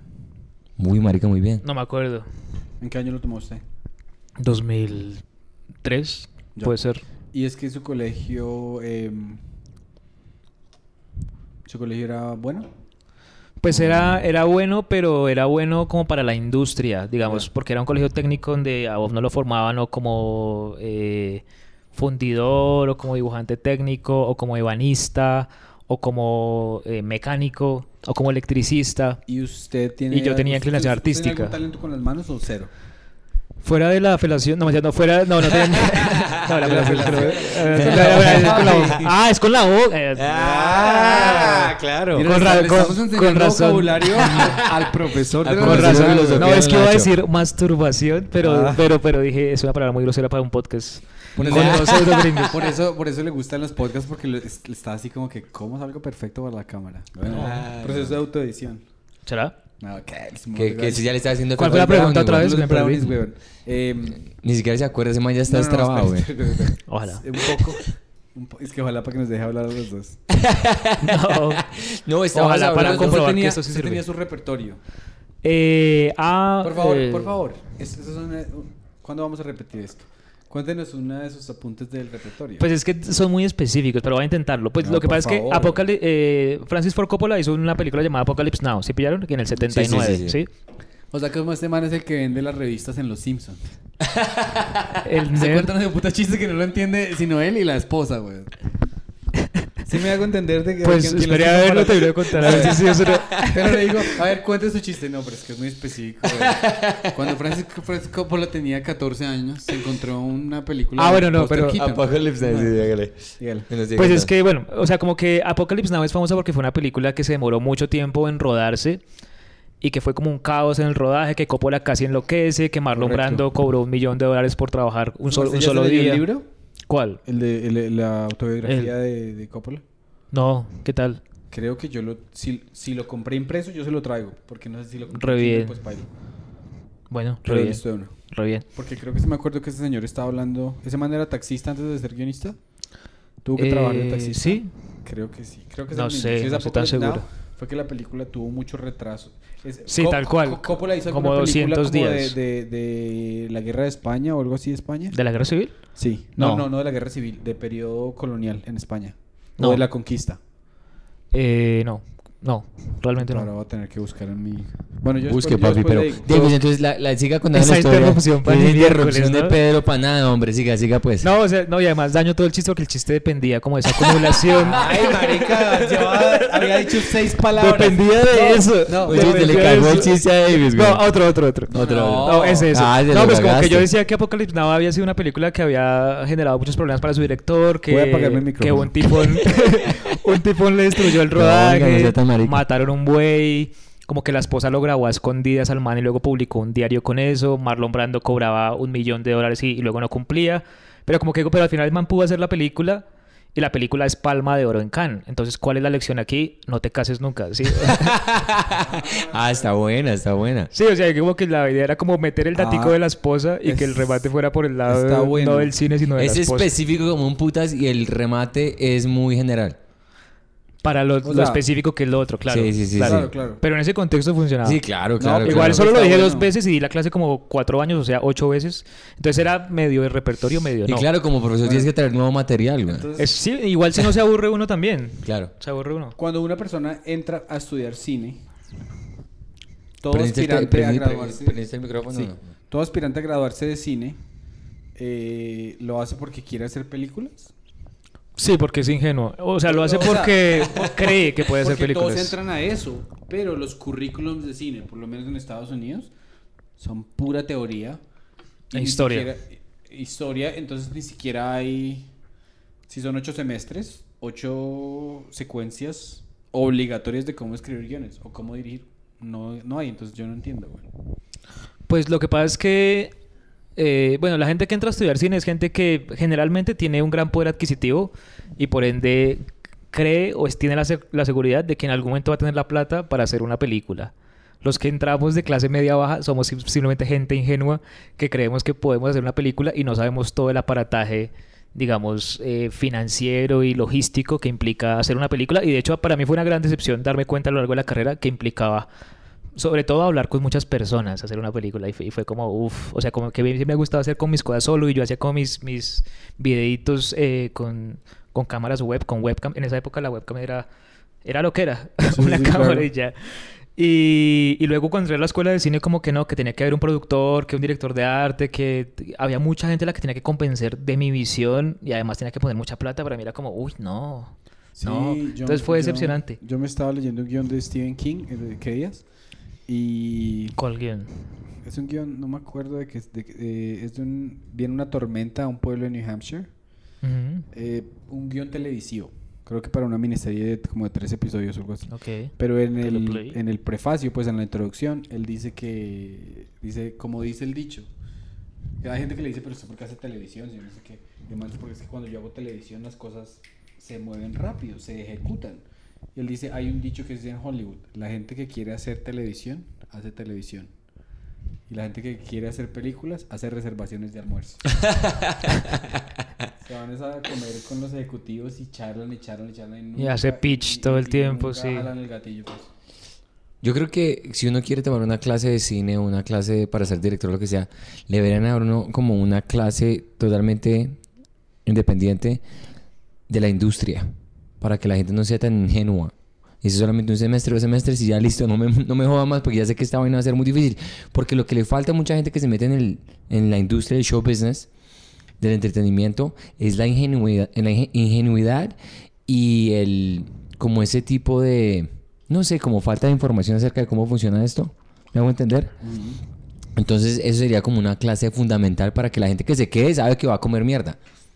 Sí, por eso digamos hay, hay muchos que, teníamos como la pretensión de hacer cine. Bueno, igual todavía hay una parte de mí que quiere hacer cine y pues si llega Spielberg y me ruega por hacer una película, pues yo le voy a decir que, claro que sí. Que, que si quiere, que de pronto. Steven, venga, venga Si para está acá. viendo, Qué bueno. si Venga, está- Steve, venga pa' Si acá. está viendo este podcast, eh, Steven Spielberg, que la madre que hay un man por allá. Arroba, al- arroba al bebé Eh, eh, hay un man por allá en Barbosa, Santander, que se llama eh, Steven Imagínate. Venga, venga, están hablando de usted. Steven, Steven, venga para acá, que, es- que David está hablando de usted. Que, que Davis por fin lo mencionó. Por fin lo mencionó. Venga, venga, venga, venga. El Steven sacaron de la Este- sí, jaula, de verdad, de verdad. Pero no es David Cortés, es Davis, ¿cierto? Sí, sí, sí. Eh, que- espere, que eh, Que, íbamos que, en un que- punto. que- que todavía, que yo dije que era muy hijo de puta la industria y tú dijiste, tú todavía tienes la ilusión de hacer ah, cine. bueno, de hacer cine, pero eh, digamos que el darme cuenta de que era tan difícil a nivel logístico me hizo más enfocarme, digamos, en, en la escritura literaria, en el montaje, es decir, en, en la edición Ujú. Y, y en la teoría y la historia. Es decir, pues como que uno, digamos, es cinéfilo de, de joven, ¿no? De- desde niño y eso no- Claro. no, se aprende ni se enseña. Digamos que las... primero, ser pri- niño. pri- primero, ¿qué es cinéfilo? Yo Cinéfilo es que es gusta el como cine, adicto a las cinéfilo, películas. qué El pena, sí. pedófilo le Yo gustan creí- los yo- pedos. Pero- Así al cinéfilo. No, yo sabía que el cine, cine. yo dije, cinéfilo es adicto a las, a las películas, pero quería confirmar. Pero por ejemplo, Melómano es adicto a la música, pero no termina en filos ni nada, ¿no? Mitómano es el- Adicto a la mentira. No, huevón, a la melodía. ¿Cómo? Es adicto a las melodías. Es adicto a las melodías. Pero se le melómano. llama melómano al, al- al que sabe mucho de, de música en general, ¿no? Pues, ¿Y, y por qué eh, Pirómano es adicto al, al fuego a hacer incendios? Por a eso, los entonces, por eso, entonces, por ejemplo, el cine. el- ah, usted dice que, que, que no le dicen melófilo. Exacto, porque no le dicen Qué melófilo. palabra tan chistosa, güey. Eso, Melómeno. debería, eso podría ser un chiste. Y... ¿Y qué? Y pirófilo también. Pirófilo para referirse al, al que quiere quemarlo todo. Pero- Podría ser, ¿no? Filia Sí. por lo piro, por, pues por el Mm, fuego, mm, por mm. lo pyro, bueno, por el fuego. Oiga, eso sería un buen chiste en inglés. ¿Cuál? Porque es que en inglés, eh, digamos, uno es el, eh, digamos que se llamara, eh, pero es que allá se llama arsonist, pero si se llamara pyrophile, pyrophile, es una letra a pedophile. Es una- sí, es- estamos a una letra de cometer el peor crimen del mundo y simplemente querer quemar allá un arbolito. Sí, sería bueno si no fuera, si el, si el nombre fuera diferente. Bueno, sigue, cu- cuenta. Bueno, no, pues que digamos que en el cine, cuando alguien entra a la escuela de cine, no sé si en todos los países sea, pero por lo menos aquí es así, casi siempre eh, entran queriendo ser directores, escritores y editores, que son como los tres cargos pilares que, que- que hacen que, que uno construya el discurso cinematográfico usando el lenguaje cinematográfico. Pero con el- en el transcurso de la carrera se van dando cuenta de que no hay nadie buscando directores. No hay nadie como diciendo, hoy estamos contratando directores, venga, no sé qué. Nadie está, na- nadie está haciendo... Pero mientras que hay gente que sí contrata editores, contrata camarógrafos, contrata Claro. sonidistas. Y entonces los más pragmáticos, que, que yo creería que son los más eh, vivos y los más inteligentes, eh, empiezan a decantarse por esos oficios. Y los más ingenuos continuamos diciendo, no, yo quiero dirigir, yo quiero dirigir. Incluso hay gente tan ingenua como era mi caso en esa época, que yo decía, yo quiero superar a Orson Welles. Orson Welles partió la historia del cine a los 24 años, yo quiero hacerlo a los 23. Y, luego uno llega a los 25 y dice, no he hecho ni mierda, ¿qué les con mi vida?". ¿Con qué película? Con Citizen Kane. Citizen Kane. Marica, yo no me he visto Citizen Citizen Kane, dame como lo he visto. Todo el mundo habla de, de esa película y sí, nunca la he visto. Pero Oiga, veanlas, pero- es buena, es ¿es buena? A- mí sí. se me hace que las chicas que le caen a usted le caen porque su factor diferenciador es el... eh, ¿cómo La alopecia. Además de la alopecia y la halitosis. ¿Tengo halitosis? eh, no, no. Quizá litosis. Mal aliento. ¿Cómo- y, y- y cómo se dice la... eh, supongamos que estamos hablando de eh, pirofilia. Pirofilia. pedofilia. ¿Y cómo es la otra? Melomanía. Melomano. Melomanía o melofilia, que es lo que, la que proponemos. ¿Cómo se llama el amor a los libros? Bibli- bibliófilia. No, Sí, pero sí usted- se habla de bibliófilos. Usted yo podría decir que usted, bueno, usted es un cinéfilo y también bibliófilo. Bueno, Pues más o menos. O sea, sí me gusta eh, el papel y la tinta. No, mentira, sí me gusta, sí me gusta que, sí me gusta. ¡Qué hijo de puta! Es que si así es sin trabarse, ¿cómo será trabado, weón? Me gusta el papel y A la mí me tinta. gusta el papel y la tinta. muy De tanto La hablar tinta. con esa pastusa por texto, se volvió Se me así con- todo. se me tan-. Se van tangentes todas raras, weón. No, pero entonces... Está buenísimo. No, lo que pasa es que estaba pensando que, por ejemplo, le dicen a uno mucho, lea libros, consuma libros, pero pues el libro es simplemente un objeto que contiene información. Entonces yo lo que creo es que uno es adicto a la información Y esa información en algunos casos viene en forma de texto. Y ese texto viene contenido en un libro que es un objeto. Pero, pero por ejemplo, cu- re autista. No, marica, es muy inteligente, güey. Pero Yo estoy de una muy rara. Pero sí- pero sí soy autista, sí soy. Eh, ¿Diagnosticado? Pues lo que pasa es que igual los diagnósticos de, de trastornos autistas suelen ser como, ¿ve esa lata? Sí, sí es autista, ¿sí me entiendes? O sea, su- suelen ser como, de verdad, como los exámenes para la Javeriana, para, para entrar a la Javeriana, igual. Suele ser un Tiene- test que usted no, mu- llena, Muestre, la- muestre cuánto pa- puede pagar, güey. suele ser como un test que usted llena como con chuleando cosas y al final es como si chuleó 10 de 20 es autista, si chuleó 12 no tanto y así. Entonces... Claro. No es, no es como algo que le toman un le toman sangre Sí, y lo no analiza es una máquina y muy sale ahí. científico que digamos. Sí, Pero usted pues alguna- es ciencia social, pero ¿Usted pues vez ha ido a un psicólogo, un terapeuta? no. Pero he trabajado con, con psicólogos como en ambientes académicos y como que apenas dos o tres conversadas me dicen como usted tiene Asperger. Y yo, ¿de verdad? ¿En serio? Y, y Asperger es como que la conexión emocional está errada. Es, ¿Qué es Asperger? Es autismo breve, pues. funcional. Superpoderes, sí. Eh, no, es como... ¿Se imagina, weón? Batman, Robin, Asperger. El man así. Como Sheldon Cooper, digamos, de, de Sheldon- Big Bang Theory. Es que Sheldon Cooper. Y el, que, ¿Cuál es el superpoder del man? Adivina quién está hablando de comic books. No, pero es muy chistoso sí porque... Ese man es virgen, como yo. Ese man es virgen. Sí, porque cuando uno conoce gente que tiene ese tipo, ese nivel como de... Sí, de concentración que no tiene uno, eh, la gente que tiene Asperger's o autismo, lo que sea, que no es muy grave, sino que es bastante como leve y específico y socialmente también, son las personas que saben más de, co- de cosas, güey, específicas, cosas Claro. específicas. Es que se obsesionan con, con cosas y entonces esa obsesión Oiga, los lleva a profundizar oiga, venga, mucho. Claro. Venga, eso. ¿sabe que en Nueva York, por ejemplo, no, en Estados Unidos, eh, el estereotipo, si usted va a un stand-up, entonces dice, no, es que mi primo es autista y el punchline siempre van a decir que le gusta ver trenes. Que le gusta gusta ver trenes. trenes. Trenes. Trenes. Para, eh, como ¿Cómo es la que frase en inglés? la- Yo, yo pensé que iba a de- decir, le gusta ver tranis y yo, ah, no, watch, watch trains. Watch. tra- Oiga, yo... por ejemplo, bueno, por ejemplo, mi, mi esposa dice que el papá eh, le encanta analizar los, los horarios de los trenes y eso, y tiene colección de trenes. Entonces, él- hay gente que se pone a mirar trenes. Entonces, se asimila el estereotipo: es que la persona que es autista se enamora de los trenes. Pero en un país como Colombia, con un sistema de ferrocarril tan chimbo, weón, que hace un peladito. Mira, un peladito que vive en la séptima. ¿En y que sea Transmilenio? No. autista, ¿con qué se obsesiona, weón? uf, no sé. Con los taxis. Con los transmilenios sí puede ser, no sé. Pues lo que pasa es que también eh, está muy asociado como a la cultura geek, ¿no? El autismo. Sí. Como a ser fan de la ciencia ficción, de la fantasía, del terror. Ah, no, por del ejemplo, cómic. por ejemplo, hay un comediante que yo creo que a usted le gustaría mucho. eh, porque tiene unas referencias tan específicas. El que trabaja, eh, Mike, el que tiene como 40 años, pero le gustan las figurines de, de acción.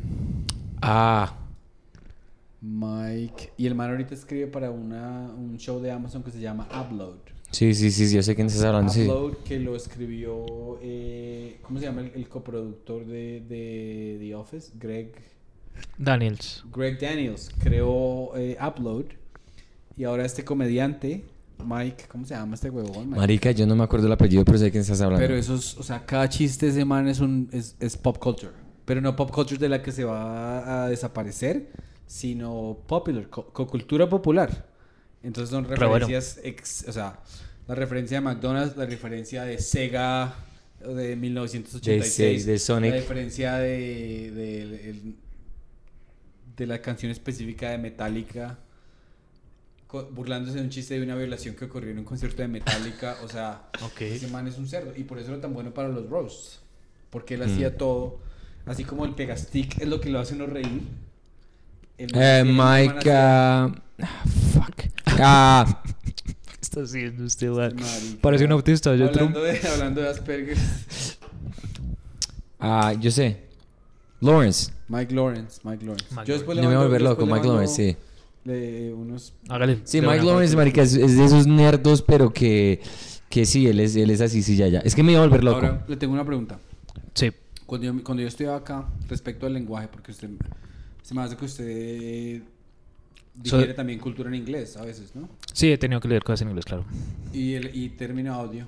Sí, sí o no. Sí, claro, podcast en inglés escucha- escucho mucho, sí, Es claro. muy interesante eso porque, por ejemplo, eh, yo me fui aquí, nada, eh, tomé un poquito en el Colombo antes de irme para allá.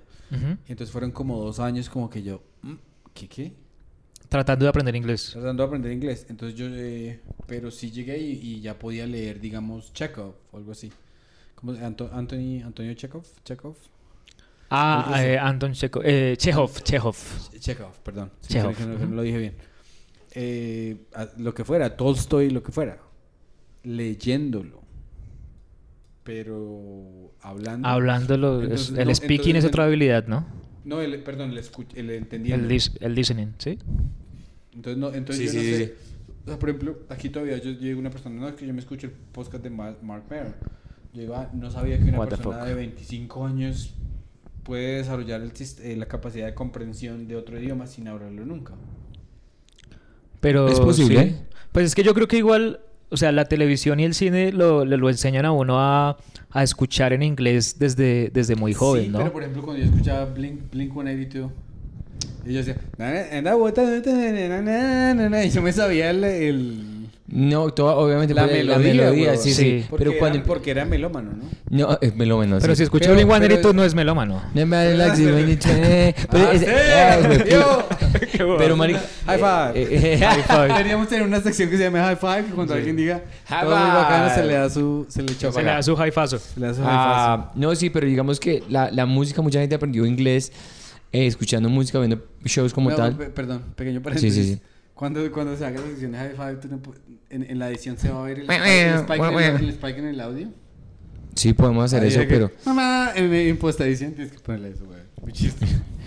Sí, claro, pero tengo que esperar hasta que llegue ese momento para hacerlo. Si lo hacemos. ¿Lo quieres introducir en este momento? ¿Con Davis? ¿Lo hacemos Ya, aquí? ya, ya introdujimos, Listo. ya lo Bueno, eh, introdujimos. no, yo, sí- yo, yo estoy diciendo que lo vamos a, eh, voy a escucharlo. Cada, cada vez que un invitado diga algo muy chimba, se hace el high five. Y en edición se le va a poner. Mire, hombre, pilla. pero se va a se tumbar todo, hombre. Bueno, dejémoslo ahí. Ese después terminamos de grabar y nos damos cuenta que la botella de Coca-Cola está en el puro lente del teléfono. No, porque tú te puedes No ver ahí. nada. Tú te puedes ver ahí. Ahí está la, ahí está la sombra. Ay, No, marica, marica, es broma, weón. Pero no, No, pero sí, sí me, me pasa mucho. Me, fa- no, pero sí, ahí está bien. Ahí está sería bien. buenísimo porque nos daría la oportunidad de trabajarnos mañana y volver a jartar. Entonces, ¿qué problema? Hagámoslo. Ah, para hacer El- otra "Uf, Qué aburrido. Hagámoslo. se le notó, No, se no, le no, notó no. el entusiasmo. No, delicioso. Venga, pero yo le tengo una pregunta súper capciosa. Señor. Y no la tome a mal. no la tomé. Pero el que No, es no, una pregunta dice, no, venga, no, le voy a hacer esta pregunta, pero no la no, mal. no, Sí, ya uno no quiere contestar. Ya no quiere decir nada. No, pero por ejemplo, usted, usted, usted dice, bueno, es que por ejemplo, eh, volverme director de cine implicaría 50 mil conversaciones con personas distintas. Que qué mamera, weón. Que... Entonces, digamos, hay personas como usted o como yo. A mí me encanta estar en mi casa, weón, tratando de escribir para que yo escriba algo que lo pueda entregar y me lo entiendan perfectico y se rían. Eso es el mayor signo de aprobación. Pero no hay nada que me cause más ansiedad que estar en un que ir, que ir en un grupo grande y tratar de hablar y tratar de, de, de hacerlo. ¿No te gusta eh, la ansiedad social con más de 10 personas? Eh, así estar en grupos grandes no, no me gusta. Pero O más bien le genera ansiedad social estar con más de 10 personas porque no Eh, le gusta la ansiedad social. Es Eh, qué pena, es que Ah, ese brownie ya me llegó, ya me llegó, ya me llegó ese No, brownie. la palabra ansiedad social no existe. primero No, que me la acabo de inventar, güey. No, pero sí existe el concepto de ansiedad social. ¿Ansiedad social? Sí. Ah. Ah, Esa es mi forma de relacionarme con la gente. ansiedad social. social. qué bro, social anxiety.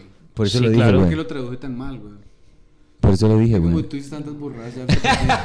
Y eso que solo están tomando perdí Toda la cerveza confianza. por el whisky. Cerveza, los brownies ya no me tienen, ya no me Sí, tienen a fe. no me han hecho ni miércoles. Pues coma más, güey. Ay, como siete. Bueno, acabemos el estómago, pero Hay que pasarle estimulemos una- el cerebro. Bueno, ¿cuál era la un pregunta? favor, Mira esa cámara y, diga- y quéjesele a Doña Nelly y dígale que Doña Nelly no Doña Nelly, 3 gramos no alcanzan para nada, Doña Nelly, porfa. Infórmese. Por ahí te triplique la dosis. Doña- triplica la dosis, Doña Nelly, muchos ricos, pero triplica la, la dosis de THC. Si están man es todo dulcero. Me encanta, me encanta. Su merced me hace una pregunta supuestamente incómoda y tal. ¿Cuál era? Y se, se arrepintió, No, no, se la, arrepintió. la verdad no es incómoda. Yo, yo, yo, me, yo me siento diferente a la mayoría de las personas. Eh, tú, tú lo observas. Cuando a mí me trae, cuando yo estoy en desacuerdo con otra persona, mi manera de decirlo es muy Mi manera de decirlo no tiene en cuenta el, el otro ser humano como ser humano. Muy hijo de sino puta. como- Muy sino- antipático. Sino, como si fuera un, un computador tratando. Mm. Como si fuera un taladro. No tiene tratando de empatía. pasar una Pedro pared. tiene un poquito de persona autismo, sí, sí, sí. Entonces, no, eh, yo, yo no lo quiero decir así, pero yo quiero decir que me siento distinto. Sí, sí, sí. Entonces también me siento distinto a veces cuando conozco una... Bueno, eso debe ser normal conocer una persona nueva y estar así todo, yo no sé qué decir, yo no sé qué decir. o- Ya. Pero entonces yo me siento distinto en, en- en esa manera en que yo sé que yo me desconecto de la gente resto en comunicación simple. Eh, por esa, lo del chorizo que me pasó hoy, weón. Sí, eso fue muy raro, muy chistoso. ¿Qué le pasó? Fuimos allí a Andrés Express. Entonces yo pedí una bandeja que se llamaba bandeja longaniza o algo así. Decía longaniza, chorizo, papa criolla y yo no sé qué. Y arepa. Y morcilla, que yo quería morcilla. Y la muchacha me llegó y dijo, buenas tardes, lo único que no tengo es eh, choripán, porque se hace con chorizo. Entonces yo pues asumí chorizo, que no hay chorizo. Y le dije, yo quería pedir esta, esta, esta, pero pues como no hay chorizo, en vez de, en vez de traerme lo- eh, chorizo, ¿me puedes traer más longaniza? Y me dijo, no. Yo le digo, disculpa, no tienes, algo, no tienes un tipo de carne, te estoy pidiendo que me traigas un sustituto de carne porque no me puedes vender este hijo de puta plato que quiero comprar. Pero le dijo, entonces no me puede dar el plato. es, es que él no dijo así, dijo, no tenemos esa carne, entonces no me puede dar el plato. Y ella, no, no, ¿cómo así? Dice, no, No, pues. y me dijo no. Y entonces no. yo, pero es que yo le estoy tratando de comprar comida. Es un restaurante donde la gente viene a comprar comida. Yo quería comprar comida y usted no me quiere vender la comida. Entonces explíqueme. Y me dice, es que el choripán se hace con chorizo argentino. pero este viene con chorizo antioqueño. Entonces sí te lo puedo vender. Entonces le digo, ¿por qué me dice no y pausa como si no hubiera más opciones en el mundo? En vez de experimentar, en vez de explicarme, hijo de puta, que sí me la puede traer. Que sí puede, claro. Bueno, es entonces, porque ¿cuál- más rápido. O sea, me dijo, sí, no, o sea, me debió haber dicho, no necesito sustituírtela porque, ten- porque esa, esa bandeja viene con otro tipo de chorizo. Es una explicación. Racional. Pero, o sea, lo que usted quería decir es que tiene poca empatía con Ahí las cuando- Ahí personas. es cuando yo detecto que mi cerebro no funciona eh, óptimo. Es como si una persona que sale a trotar y dice, "Ah, no los pulmones porque es que yo fumo.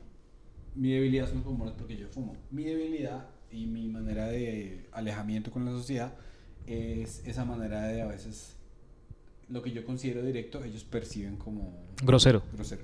Sí, ¿y cuál Entonces era la pregunta soy- que le ibas a hacer a Davis? tengo una- un cerebro distinto. Pregunta como de siete partes. Marica, me quinta. critica que yo hago preguntas largas y este hijo de puta siete minutos en este hijo de puta ¿Para pregunta. ¿Para qué me una- Tiene otra parte que dice, responda aquí. Sí. ¿Usted Pero ese viene al final. ¿Usted cómo se percibe distinto del resto del mundo? No, a mí me pasa, pues lo que pasa. Ese fue el preámbulo más a pregunta. Sí, y fue. Pero es y que- me habló de chorizo, me habló de pan, me habló de meseras, me habló de la economía nacional. Y yo, No, no, no. parce, Y yo criticándola al Pegastic, weón. Estoy 10 veces peor que la del Pegastic. La, la del Pegastic dijo abuelita, máquina de coser, costureras, perdón, Costurera. y Pegastic. Tres detalles. Este hijo de puta se gastó cinco minutos en hacer detalles pregunta. inocuos. Y yo dije seis minutos inocuos. No, pero es que ¿cómo, se, cómo le va a decir? Preámbulo. ¿Cómo le va a decir? Un preámbulo del hijo de puta, ¿Cómo le güey. va a decir, hola Davis, ¿cómo estás? ¿Cómo es tu cerebro distinto del resto del mundo? Marica, no se puede decir así, güey. un pre-preámbulo, No, pero. ese preámbulo, Es como güey. preguntar a alguien, ¿cómo son tus pies únicos? ¿Qué- de qué de Pero pille que a los autistas con Asperger sí les molestan resto los preámbulos. Bueno, Les molesta resto como los, las cosas como sociales, como que son como aceite social, ¿cómo se le llama eso? Ah, entonces no preámbulos, porque preámbulos puede ser una persona que trae algo, se demora. Entonces, Por ejemplo, eh, saludar y despedirse es muy difícil para Bueno. mí. Claro. Es porque, porque para mí no tiene sentido, manica. Eso es como, Sí, eso es sí. como ponerse tapabocas. No tiene Pues, ningún sentido. Por ejemplo, este es todo tan ignorante. Todo re- y de hecho soy republicano. Soy de hecho- republicano y soy tejano y tal. Sí, sí, sí. Venga, no, qué interesante. Entonces, el Asperger es, es muy... No tiene empatía. Porque está todo el tiempo obsesionado ¿Pero usted con... ¿Tiene empatía o no? No, yo la simulo, pero no la, no la tengo. Entonces. Pues por la gente, digamos, que, que tiene una camiseta de Spider-Man, sí desarrolla mucha empatía. Pero, pero otro tipo de gente no. No, o sea... o sea, lo que pasa es que el Asperger, perdón, el Asperger se concentra mucho como en, como en el lenguaje, ¿sí me entiendes? Entonces por eso le gusta mucho el cine, le gusta mucho la literatura, le gusta mucho eh, el cómic, porque son lenguajes artísticos pues que son populares, que están al alcance de todos, pero que igual son, son específicos. La música también. Muy interesante porque eh, esos lenguajes que- de los que usted está diciendo, para mí son relevantes porque evocan emoción. O sea, eh, me hago entender como que, por ejemplo, en, en Narcos hay un man que estaba salvando prostitutas en Juárez. Entonces se da cuenta que la niña tiene las, las uñas llenas de sangre, o sea que ella arañó a alguien. Entonces, El man se va a casar al, al, al este y la forma de saber que el man es el, el piro le dice quítese la camisa. Y cuando el man se quita la camisa, ve que tiene rasgado y sabe que él es el violador y lo mata. Entonces yo, entonces yo como que conecto eh, uno, dos y tres. Que de pronto es lo que uno dice que las personas que se orientan a ese lenguaje es porque están como eh, resolviendo un rompecabezas. Pero para mí eso no significa nada si yo no tengo una conexión emocional con el héroe que está Entiendo. salvando a las personas. Entonces, ¿cómo puede una tener una persona no empatía, pero estar tan fascinada por esas cosas? Pues yo siento que le gusta mucho como la historia, los dispositivos, los personajes y siente más emoción por como la ejecución técnica que por el propio personaje. Igual también es gente que se emociona y digamos siente más emoción por cuando le mataron el tío a, a Peter Parker que cuando mataron a Lucas Villa en, en- en las marchas de aquí de Colombia, ¿sí me van a entender? Ay, claro. Siente- o sea, le afecta No, más obvio, una cosa obvio, que la obvio. otra. O sea, usted Sí. ve The Big Bang Theory, a pesar de que es una caricatura del Sheldon Cooper y demás, pues es tal cual, ¿no? El man se la pasa hablando de Battlestar Galáctica, Sí, sí, de sí, Babylon sí, sí. 5 y otro tipo de cosas, pero pues no le importa mucho relacionarse bien con sus con sus congéneres, ¿no? Claro, claro, claro, sí. es cierto, es cierto. Y eso existe, weón. Sí, porque Eso digamos yo tengo yo tengo un, un ¿cómo se dice? un sobrinito por bueno, Selana es el es el es el hijo del papá del tío.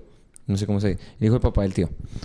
Ah, y bueno, sí, eso uno mira y él tenía una memoria impresionante. Él sabía todas las canciones del álbum de de, de digamos, por ejemplo, no me Tenía acuerdo el nombre. memoria que este marica. Porque... Sí, sí, de- digamos, pongámosle de Red Hot Chili Peppers, Californication, sabía todas las canciones de número 1 a la número 13 y sabía los, los tiempos de cada canción. Y uno dice, "Jue puta, pero ¿cómo? Pero el, el cumpleaños del hijo no se lo sabía. Tal cual. Eso es verdad, güey. Tal cual. es, es- ese es lo chistoso, que es, es una, una memoria o como una fascinación a cosas que para la gente normal es como, ¿dónde está la... la... Es que no son nada pragmáticos también ese tipo de personas, ¿no? Por eso, digamos, suelen ser groseras porque la gente aprende a ser educada o polite Porque y es demás. pragmático. Porque es práctico. Pero uno, pero uno piensa que no está siendo práctico al decirle a la señora, tráigame la hijo de puta caja. O sea, lo que estamos diciendo es que Pedro es un poquito autista.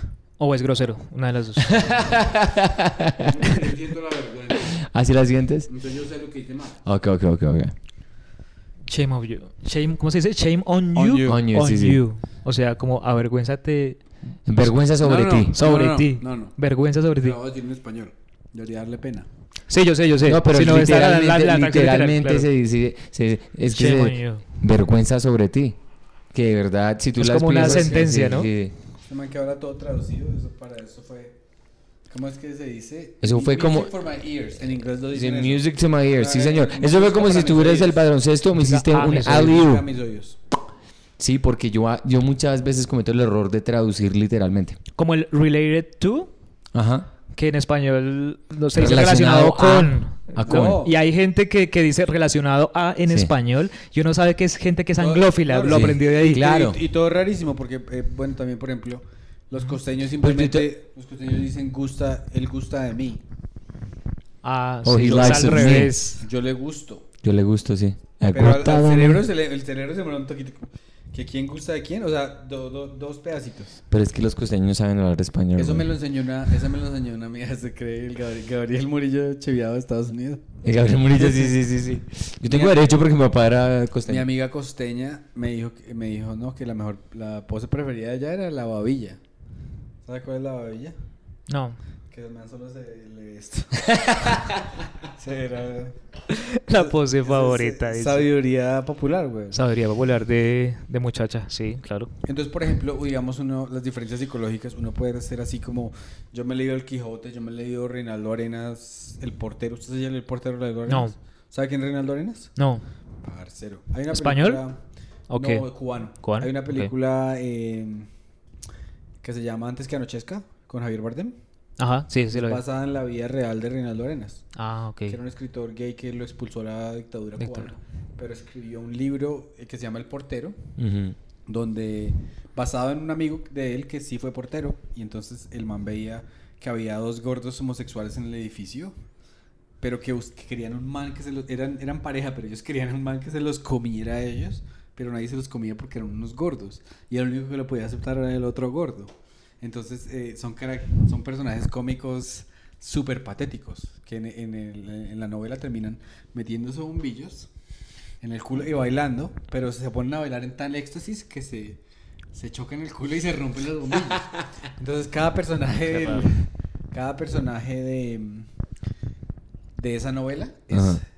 Así como todo patético y como todo exagerado y el, eh, humor es una chimba. Pero yo me he leído el Quijote y me he leído el otro, y, pero en una conversación de fiesta yo no hago reír como hace mi amiga la costeña que cuenta su chiste de la babilla. De la babilla, mi posición preferida. La babilla. Bueno, ¿Y a qué muchachos? ¿a qué hora es? ¿Qué hora es, Pedrito? Por- por- porque nos toca, si nos toca pegar para boom. Espera que suene la alarma. estamos- Ah, ¿Cuándo bueno, era pusiste un la, ah, sí, tú pusiste la alarma, qué pena, se me olvidó. ¿A qué hora pusiste la alarma? Siete y media, ¿no? No tiene que apagar el micrófono, si aguache. No, entonces vaya, sí, tranquilo.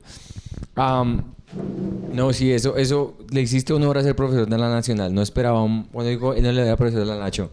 Mejor dicho, era lo que yo me estaba imaginando. Pero sigamos hablando, no me despida todavía. No, claro que no lo va a despedir todavía, no, no, relajado. Am, y, y digamos que cuando tú estabas, o sea, tú dijiste que si tenías un poquito de autismo, no, Hmm. no literalmente. No, pues. Digamos que sí, durante toda mi vida he sido raro. Y más o menos como en 2011, la, no- la hermana de una novia era psicóloga. Y como que le dijo a mi novia que se alejara de mí porque yo tenía Asperger y podía ser muy peligroso. ¿En serio? Y la vieja solamente conversó conmigo una vez y la vieja incluso fue súper amable y fue súper cordial y polite y cortés y tal. Pero luego por interno le, le dice a la hermana eso. Y, y lo que les digo, después en otros trabajos donde compartí Claro, con, psico- claro. con un psicólogo me dijo eso y una vez salí con una psicopedagoga y me dijo eso. Pero digamos que no es que me hayan sacado una muestra de sangre y ya han dicho Claro. es autista. Es más empírico y más como... Sí, es más como una opinión profesional, pero desde la informalidad. ¿sí? Claro, claro. Ese man es Asperger. ya. Es como un chiste, el chiste de Jim Jeffries, que me, me gustó mucho. ¿Tú conoces a Jim Jeffries? Que es el australiano que... Sí, he visto stand-up del- Me gusta y mucho. el man Gran tiene- contador de anécdotas también. Sí, sí, sí. Y el marica tiene un chiste que me encantó que dice que tuvo su hijo y el hijo estaba haciendo cosas autistas. Entonces lo llevó al doctor y el doctor, Mr. Jeffries, you know, I gotta tell you something. Your son, he's autistic. Y me dice, ah, mi, mi hijo es autista, que no sé qué. Yeah. Eso es, eh, it's, it's genetic. You know, it's passed from, you know, dad to ¿Eso es son. verdad? Y me digo, digo, sí, es, es- es genético, eso es lo que dijo el doctor a él, es genético, dijo que, y llama al marica a la mamá y dice, no mamá, que yo quería hacer una pregunta, eh, mi hijo es autista, ¿quién es autista en la familia? Y la mamá, marica, usted, no le queríamos decir, pero usted siempre ha sido buen autista. buen chiste. Sí, weón, y es muy bueno porque él es autista y solamente se enteró Por el llamar a la mamá. Muy bueno, bueno. Me encantó ese huevuta chiste. Es muy raro porque, por ejemplo, digo, bueno, listo, un chinito de Nueva York, un pelado de 20 años de Nueva York que vaya y, y los médicos le pueden decir usted es autista. Y, lo, y lo- vamos a meterlo a esta escuela de superdotados o algo así. O vaya, haga lo que haga, vaya, trabaje con caballos o vaya lo que haga. Pero vaya uno esté por allá en Tío Sosa. Tío Sosa. ¿A quién se le va a ocurrir mandar al niño a una evaluación psicológica? Sí, lo mandan a- al rincón. Lo mandan a dormir sin cenar, pero no Sí, lo, sí, no sí, lo mandan mandan. a- Nadie le va a hacer, sí, ese- Lo mandan a trabajar con caballos, pero a, la- a limpiar la mierda de los caballos. Pero sí, es una reflexión interesante porque pille que uno podría decir que las enfermedades mentales son elitistas. Es decir, eh, el padre de familia tiene que tener el acceso a la cultura y a la información para saber que existe la, la psicología, la psicopedagogía, la psicología infantil, Claro. que hay trastornos y que eso que está haciendo el niño no es una bobada o no es una maña, Claro. sino es una enfermedad o un trastorno, un síndrome. Claro. ¿Sí me hago entender? ¿Usted ha leído un libro que se llama eh, Confederacy of Dunces? Confederación de Burros. No, señor. Uy, parce, es como un man que se cree el Quijote. Él es un medievalista, se gradúa con un grado de medieval. Y vive en Nueva Orleans, pero el man no le gusta trabajar. Cada vez que va a un trabajo se enferma. Ah, sí, sí lo he leído. Ah, Lo que pasa es que no lo, no lo he escuchado en inglés. La ¿cómo se conjura de los necios se La llama conjura de los necios. John Kennedy Toole, ¿sí? Ese libro, Es muy bueno. parce, yo me río tanto. Se llama Ignatius Reilly el personaje. Ignatius Reilly. Ajá. O sea, ese man es un chiste. La mamá le dice, pero vaya, busque trabajo. Dice, pero es que cada vez que cojo taxi salgo de la ciudad se me cierra. La válvula. es un pagales, weón. Y ve niños así, digamos, okidoki y dice, la pornografía infantil me da asco. O sea, le asco las otras personas, le asco el sexo. eh, cree que la, la cultura medieval es lo más importante del mundo. Es como un Mike Lawrence, Sí, sí, sí, pero de, de Nueva Orleans. O sea, es la cosa más chistosa del mundo. Pero ese man está basado en una persona real. Porque yo conozco a alguien que es así. Que todo lo que implica responsabilidad y todo, y siempre, siempre hay una historia. O sea, es que no, no lo puedo decir sin boletear. No, si va a boletear a alguien, no lo diga, hombre. Pero Pero Ignatius Reilly está basado en esa persona que usted conoce o es una exageración. Sí, esa fue la moraleja de la historia. Es que Sí. ustedes no sabían, Deme- pero... deme Pero yo conozco a- No, no, al amigo del Quijote. Deme, deme un ejemplo característico. Deme un ejemplo. Bueno, yo me voy a- ¿qui- ¿Tú quieres otra pola? ¿Tenemos tiempo para otra pola? Tenemos 10 minutos. Yo me voy a tomar otra pola. Yo no quiero llegar tan prendido aún, marica. No, no, yo me quedo bien, yo me quedo bien por ahora. No ¿Ustedes tienen show en Boom hoy? Sí. Ah, enhorabuena. Entonces yo no me quiero, no puedo llegar allá, "Hey, muchachos, ¿cómo están? Yo sí, bueno, mientras me voy a traer una pola, pero mientras le hago la pregunta. Eh, Y se la ¿Y se va a respondo a otros 10 minutos, weón? Porque son los Yo 3 voy a minutos que tenemos. pola. A ver, No, no, no, espera un momento. Haga la pregunta sin preámbulo. Ignatius Ray- eh, dígame una característica de Ignatius Reilly y yo se le digo si compara igual a la persona de... Mm, ¿Egocéntrico? No, pero tiene que ser algo específico, porque egocéntrico puede ser Joey de Friends. Bueno, Ignatius Reilly. Ah, ok, ya, ya. No, que el man tiene unos cuadernos que se llaman cuadernos Gran Jefe, que son en esos típicos cuadernos norteamericanos que son como blanco con negro sí, sí, tal. sí, sí, sí, sí. Eh, y el man ahí está escribiendo como una, como una especie de, de teo- teogonía o teoría Sí, sí, teo- rara, ¿no? Y el man realmente cree que... Y el man se cita a sí mismo y, y, y va y pone... Una eh, persona que se cite a sí mismo, weón. Eso, Sí, se cita sí, a O sí sea, mismo. como dije yo, y el man Como tiene- bien decía yo. el man Como bien cuaderno- decía yo. El man tiene un cuaderno de artículos para mandarle a, a revistas académicas. Ajá. Nunca los manda porque son muy dignos para, para ellos. Ajá. El man nunca va al correo a mandar el trabajo porque es que el trabajo es muy bueno. Ujú. En ese sentido no le puedo decir que esta persona es igual porque no tengo acceso al espacio físico de ellos hace 10 años. Así como Ignacio Reilly es un tipo que le gusta encerrarse en su cuarto y vivir en su cabeza, pues. Entiendo. Ok. Y la pregunta, ah, ok, ya entendí, la pregunta era, ok, ok. Pedrito, pues esos fueron cinco minutos que. Que editaremos y que sacaremos. editaremos. Pero usted, ¿por qué sacó lo- a colación lo de la conjura de los necios? ¿Cómo es que se llama en inglés otra vez? Eh, la Confederación de los Burros, The Confederacy of Dunces. Ah, ok, ok. Porque estaba hablando de, de personas con perfiles psicológicos rarísimos. Ah, ok, sí. De hecho, pues el, el man que el autor se suicidó, ¿no? Antes de, de haber publicado sobre 30 a los 30 güey. años, sí. porque la mamá llama, la mamá llamaba a un profesor que también es escritor famoso y, y- y le trató de embutir el, el pergamino como 50 mil veces. Ujú. Hasta que el man, lo- el man dijo, "Es otra novela que me toca leerme tres páginas y vomitarme. Y yo le di un párrafo y dije, uy, no sé lo que tengo en las manos. es como el Quijote, es como, es una cosa muy buena. güey. No, y no sé si tú, tú te viste la, es- es- el- el- el- los genios como tal, uno, uno como que no los entiende muchas veces en la literatura y en la música, por ejemplo. Yo recientemente me vi la película de Freddie Mercury, el guy de Queens. Ah, sí, con Queen. Remy Malek. Queen, sí, sí, Y sí, Brian Remy, Singer. sí. Ajá. Ah, eso me lo vi yo. Eh, Bohemian Rhapsody. Sí, sí, sí. Y, marica, me pareció del putas cuando los huevones hacen esa grabación de... ¿Cuándo se lo comían? Cuando se lo culiaban. No, no, no. Tico, déjeme, no me zapoteé el chiste. Del live. Eh, eh, no si fueron allá a la cabaña y empezaron a grabar la canción épica de ellos. Eh, Bohemian Rhapsody. yeah, Bohemian Rhapsody. Bohemian Rhapsody. Y, y empieza, empieza con los instrumentos ta, ta, experimentales y todo eso. Y van se lo presentan a- al productor y dice, What the fuck is this? Nadie va a conocerlos a ustedes. Y ellos dijeron, Fuck you, man. Nos vamos a hacerlo nosotros. Ese tipo de, de decisiones que uno dice, puta. ¿Cuántos artistas y cuántos comediantes no han dicho, fuck it, I'm not doing this anymore? Pues yo estaba justamente viendo eh, hoy eh, Curb Your Enthusiasm, así Sí. se dice así. Una belleza eso.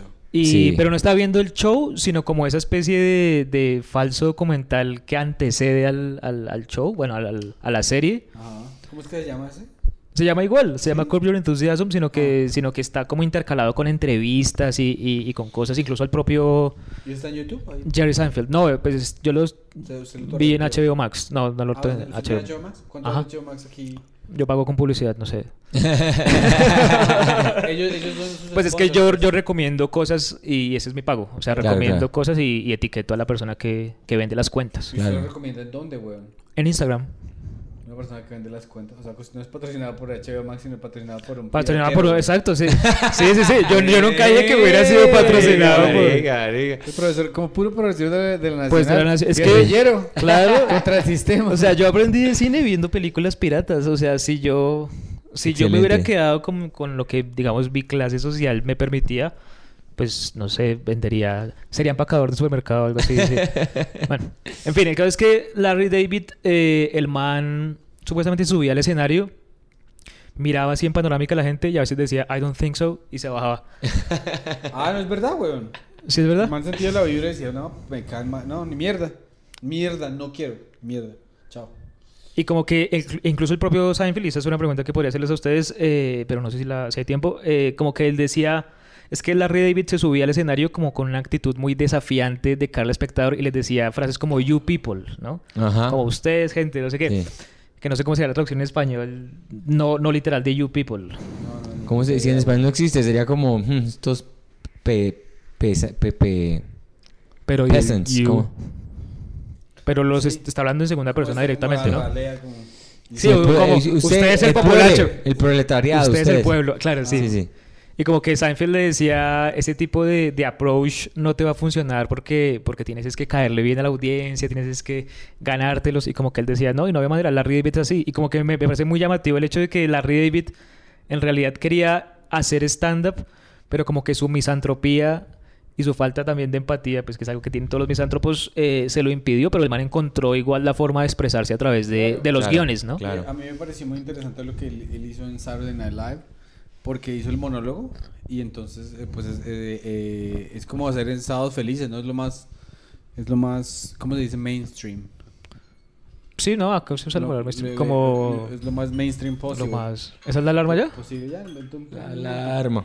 Pero sin embargo... Se cumplió la profecía. eh, Se profesó la profe, sí, sí.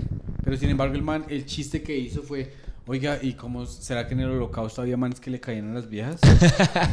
y le dice, hola Rita, ¿cómo estás? Y Rita, y se va Rita, ¿no? Dice Rita, pero, pero ¿soy yo o es el ambiente? Entonces, uno ya entiende que Larry David no está ahí para convencerlo a usted, ni para que usted le dé aplauda, ni para que usted disfrute el humor de él. Como sino- que lo avale. si no tiene un elemento de peligro y de resentimiento y de me vale huevo esto, Claro. el man ya, el man ya, es que imagínese que usted supiera que además de ser Cristiano Ronaldo, nunca puede fallar un penalti. Entonces usted, qué diversión le va a encontrar a tirar un penalti, a menos de que le haga con la pierna mocha o con los ojos cerrados. Claro, claro, o claro. Tomando el riesgo más... Sí, sí, sí. ¿Qué, qué ejemplo tan malo? Puede haber hecho Tony Hawk. No, hubiera, hubiera- hubiera sido Cristiano Ronaldo. Ya sabemos dónde está la mente de, de- Después de, de lo del chorizo yo ya no espero mucho. Bueno, de, qué rico que este episodio estuvo del carajo. Dave, Dave Grohl. Dave, puede decirlo Dave. No de- de- de- me, muy confianzudo yo. Dave Matthew Band. Ah, tenemos que hacer otro episodio con el sí, no, se habla muy sabroso, de verdad Una que sí. si. Y bueno, que, que, que tú te tienes que explorar a tu mamá porque tus varones no le hicieron absolutamente nada al No, hombre. están empezando a hacer algo, Ah, pero, sí. en, pero en el estómago, señor. Señora Nelly, por En favor. el color, en el color. Este fin de semana está ocupado porque podemos hacer otro episodio. El. Eh, sí, hagámosle. Hagámosle, Hagámosle, es es si vamos, antes de que lo comprometa, digo yo, porque este hombre me convirtió como cinco personas más. No me Para quiero. el- o no sea, que- no, no, esa es su muletilla de cierre de tiempo. podcast. No, no, como sí, este fin de semana. Eh, este fin de semana sí. Pero Y el fin de semana no contesté pero el sí, teléfono. sí, sí. Igual yo estoy retroncho, entonces no me acordé de nada y puedo volver a hacer las mismas preguntas. Bueno, sí, se hacen las mismas preguntas, eh, que Pedro. hiciéramos una audiencia que estuviera tan trabada que se le olvidara todo y volviera a ver el mismo capítulo. El mismo capítulo, pero vestidos diferente. Qué chimba, güey. Ah, idea. no, de verdad que sí, gracias. eh, muy rico haberte conocido. Y, y lo que le decimos a todos los entrevistados aquí siempre es: cuando te le midas a hacer comedia en inglés y, o en español, o que sea, estés por allá en los Estados Unidos, en Nueva York, ah, sería sabroso hostearte. Muchas gracias, pero eh, ¿puedo saber cómo, es- cómo es el espacio ese que tienen ustedes allá en New York? ¿O son ustedes o solo él? No, somos- también? Bueno, ¿Cómo, eh, cómo hacía el espacio? Pues que he visto que se ha presentado El Mago, Franco. Ah, Broadway. No, pero el espacio, eh, el- digamos, tú quieres referencia al proceso como tal o solamente el espacio, porque el espacio es un comedy club que se llama Broadway Comedy Club en Nueva York. Ok. Y ¿Pero te- ustedes lo gestionan o Pedro lo gestiona? Pero, o sea, que gestionar es mandar un texto, güey. No, pero el hecho de poder hacer que se paren comediantes colombianos. Sí, sí, entonces allá. yo le digo, eh, ha- hagamos que un club de comedia, allá lo dice todo el mundo, es un restaurante donde son más importantes los meseros y los nachos que usted. Ok. Entonces, eh, si, si usted es una persona tan popular que puede llenar 400 asientos para que la gente vaya y lo vea eh, hacer malabares con tres pelotas, a ellos no les importa su calidad. ¿Sí me entiendes? Que usted venda boletos. Entonces, Ah, Es de muy Pedro, esos ejemplos de Pedro me están matando como un hijo de puta. No, el malabar y no sé qué hijo de puta, güey. ¿Qué, te- qué le ¿Usted echaron a esos entendió? blancos? ¿Usted me entendió? Entendí, pero... Pues yo asentí por respeto, pero Me retiro este puta me de- ver. del podcast. Yo lo creé y yo No, lo sí, en- entonces allá el tenemos día la que pueda conexión. meterme a YouTube y con la contraseña. la conexión está ahí con Nueva York porque pues, nosotros trabajamos por ahí, por todo ese lado. Y Broadway Comedy Club nos dio las puertas para traer a la persona que sea. Y eh, Pedro, porque comenzamos con, con, el- con ustedes con ánimo de ofender, los conoce y él simplemente está haciendo un circuito donde estamos haciendo en Nueva York, New Jersey, eso. le están añadiendo cosas. Entonces, sí, a la gente que puede ir a los Estados Unidos, que tengan visa, tengan los papeles, entonces van allá y allá los cuadramos. Re bien, muchas gracias por la invitación. ¿Usted ya sacó la visa? ¿Está en el proceso? No, ¿Ya me dicen que, que hay fila hasta 2022, ¿de verdad? Pues, entonces, entre, entre más temprano saque la cita, más Sí. temprano le sale la cita. Quiero ¿no? intentarlo. Sí, de hecho sí aguanta. Voy, voy a hacerlo. voy a Claro, y hacerlo. va y, va y hacemos shows en español, se para en inglés también y vamos a conocer Nueva York. Yo sé que usted de alguna manera como admirador de la- del cine y de la- Claro. le, le disfrutar mucho. Ahí en mi casa están las puertas abiertas. Muchas gracias, Mucho. Pedris. Muchas Claro gracias. sí. Muy amable. Pues Muy bueno. Se acabó la batería aquí también, entonces muchísimas gracias Davis. No ol- si les gustó esto, suscríbase, compártanlo, den comentarios, toda la vaina. Muchísimas gracias por estar sintonizados acá. Y, sí, pues nos estaremos con más capítulos muy, muy pronto, semanalmente. Gracias. Nos.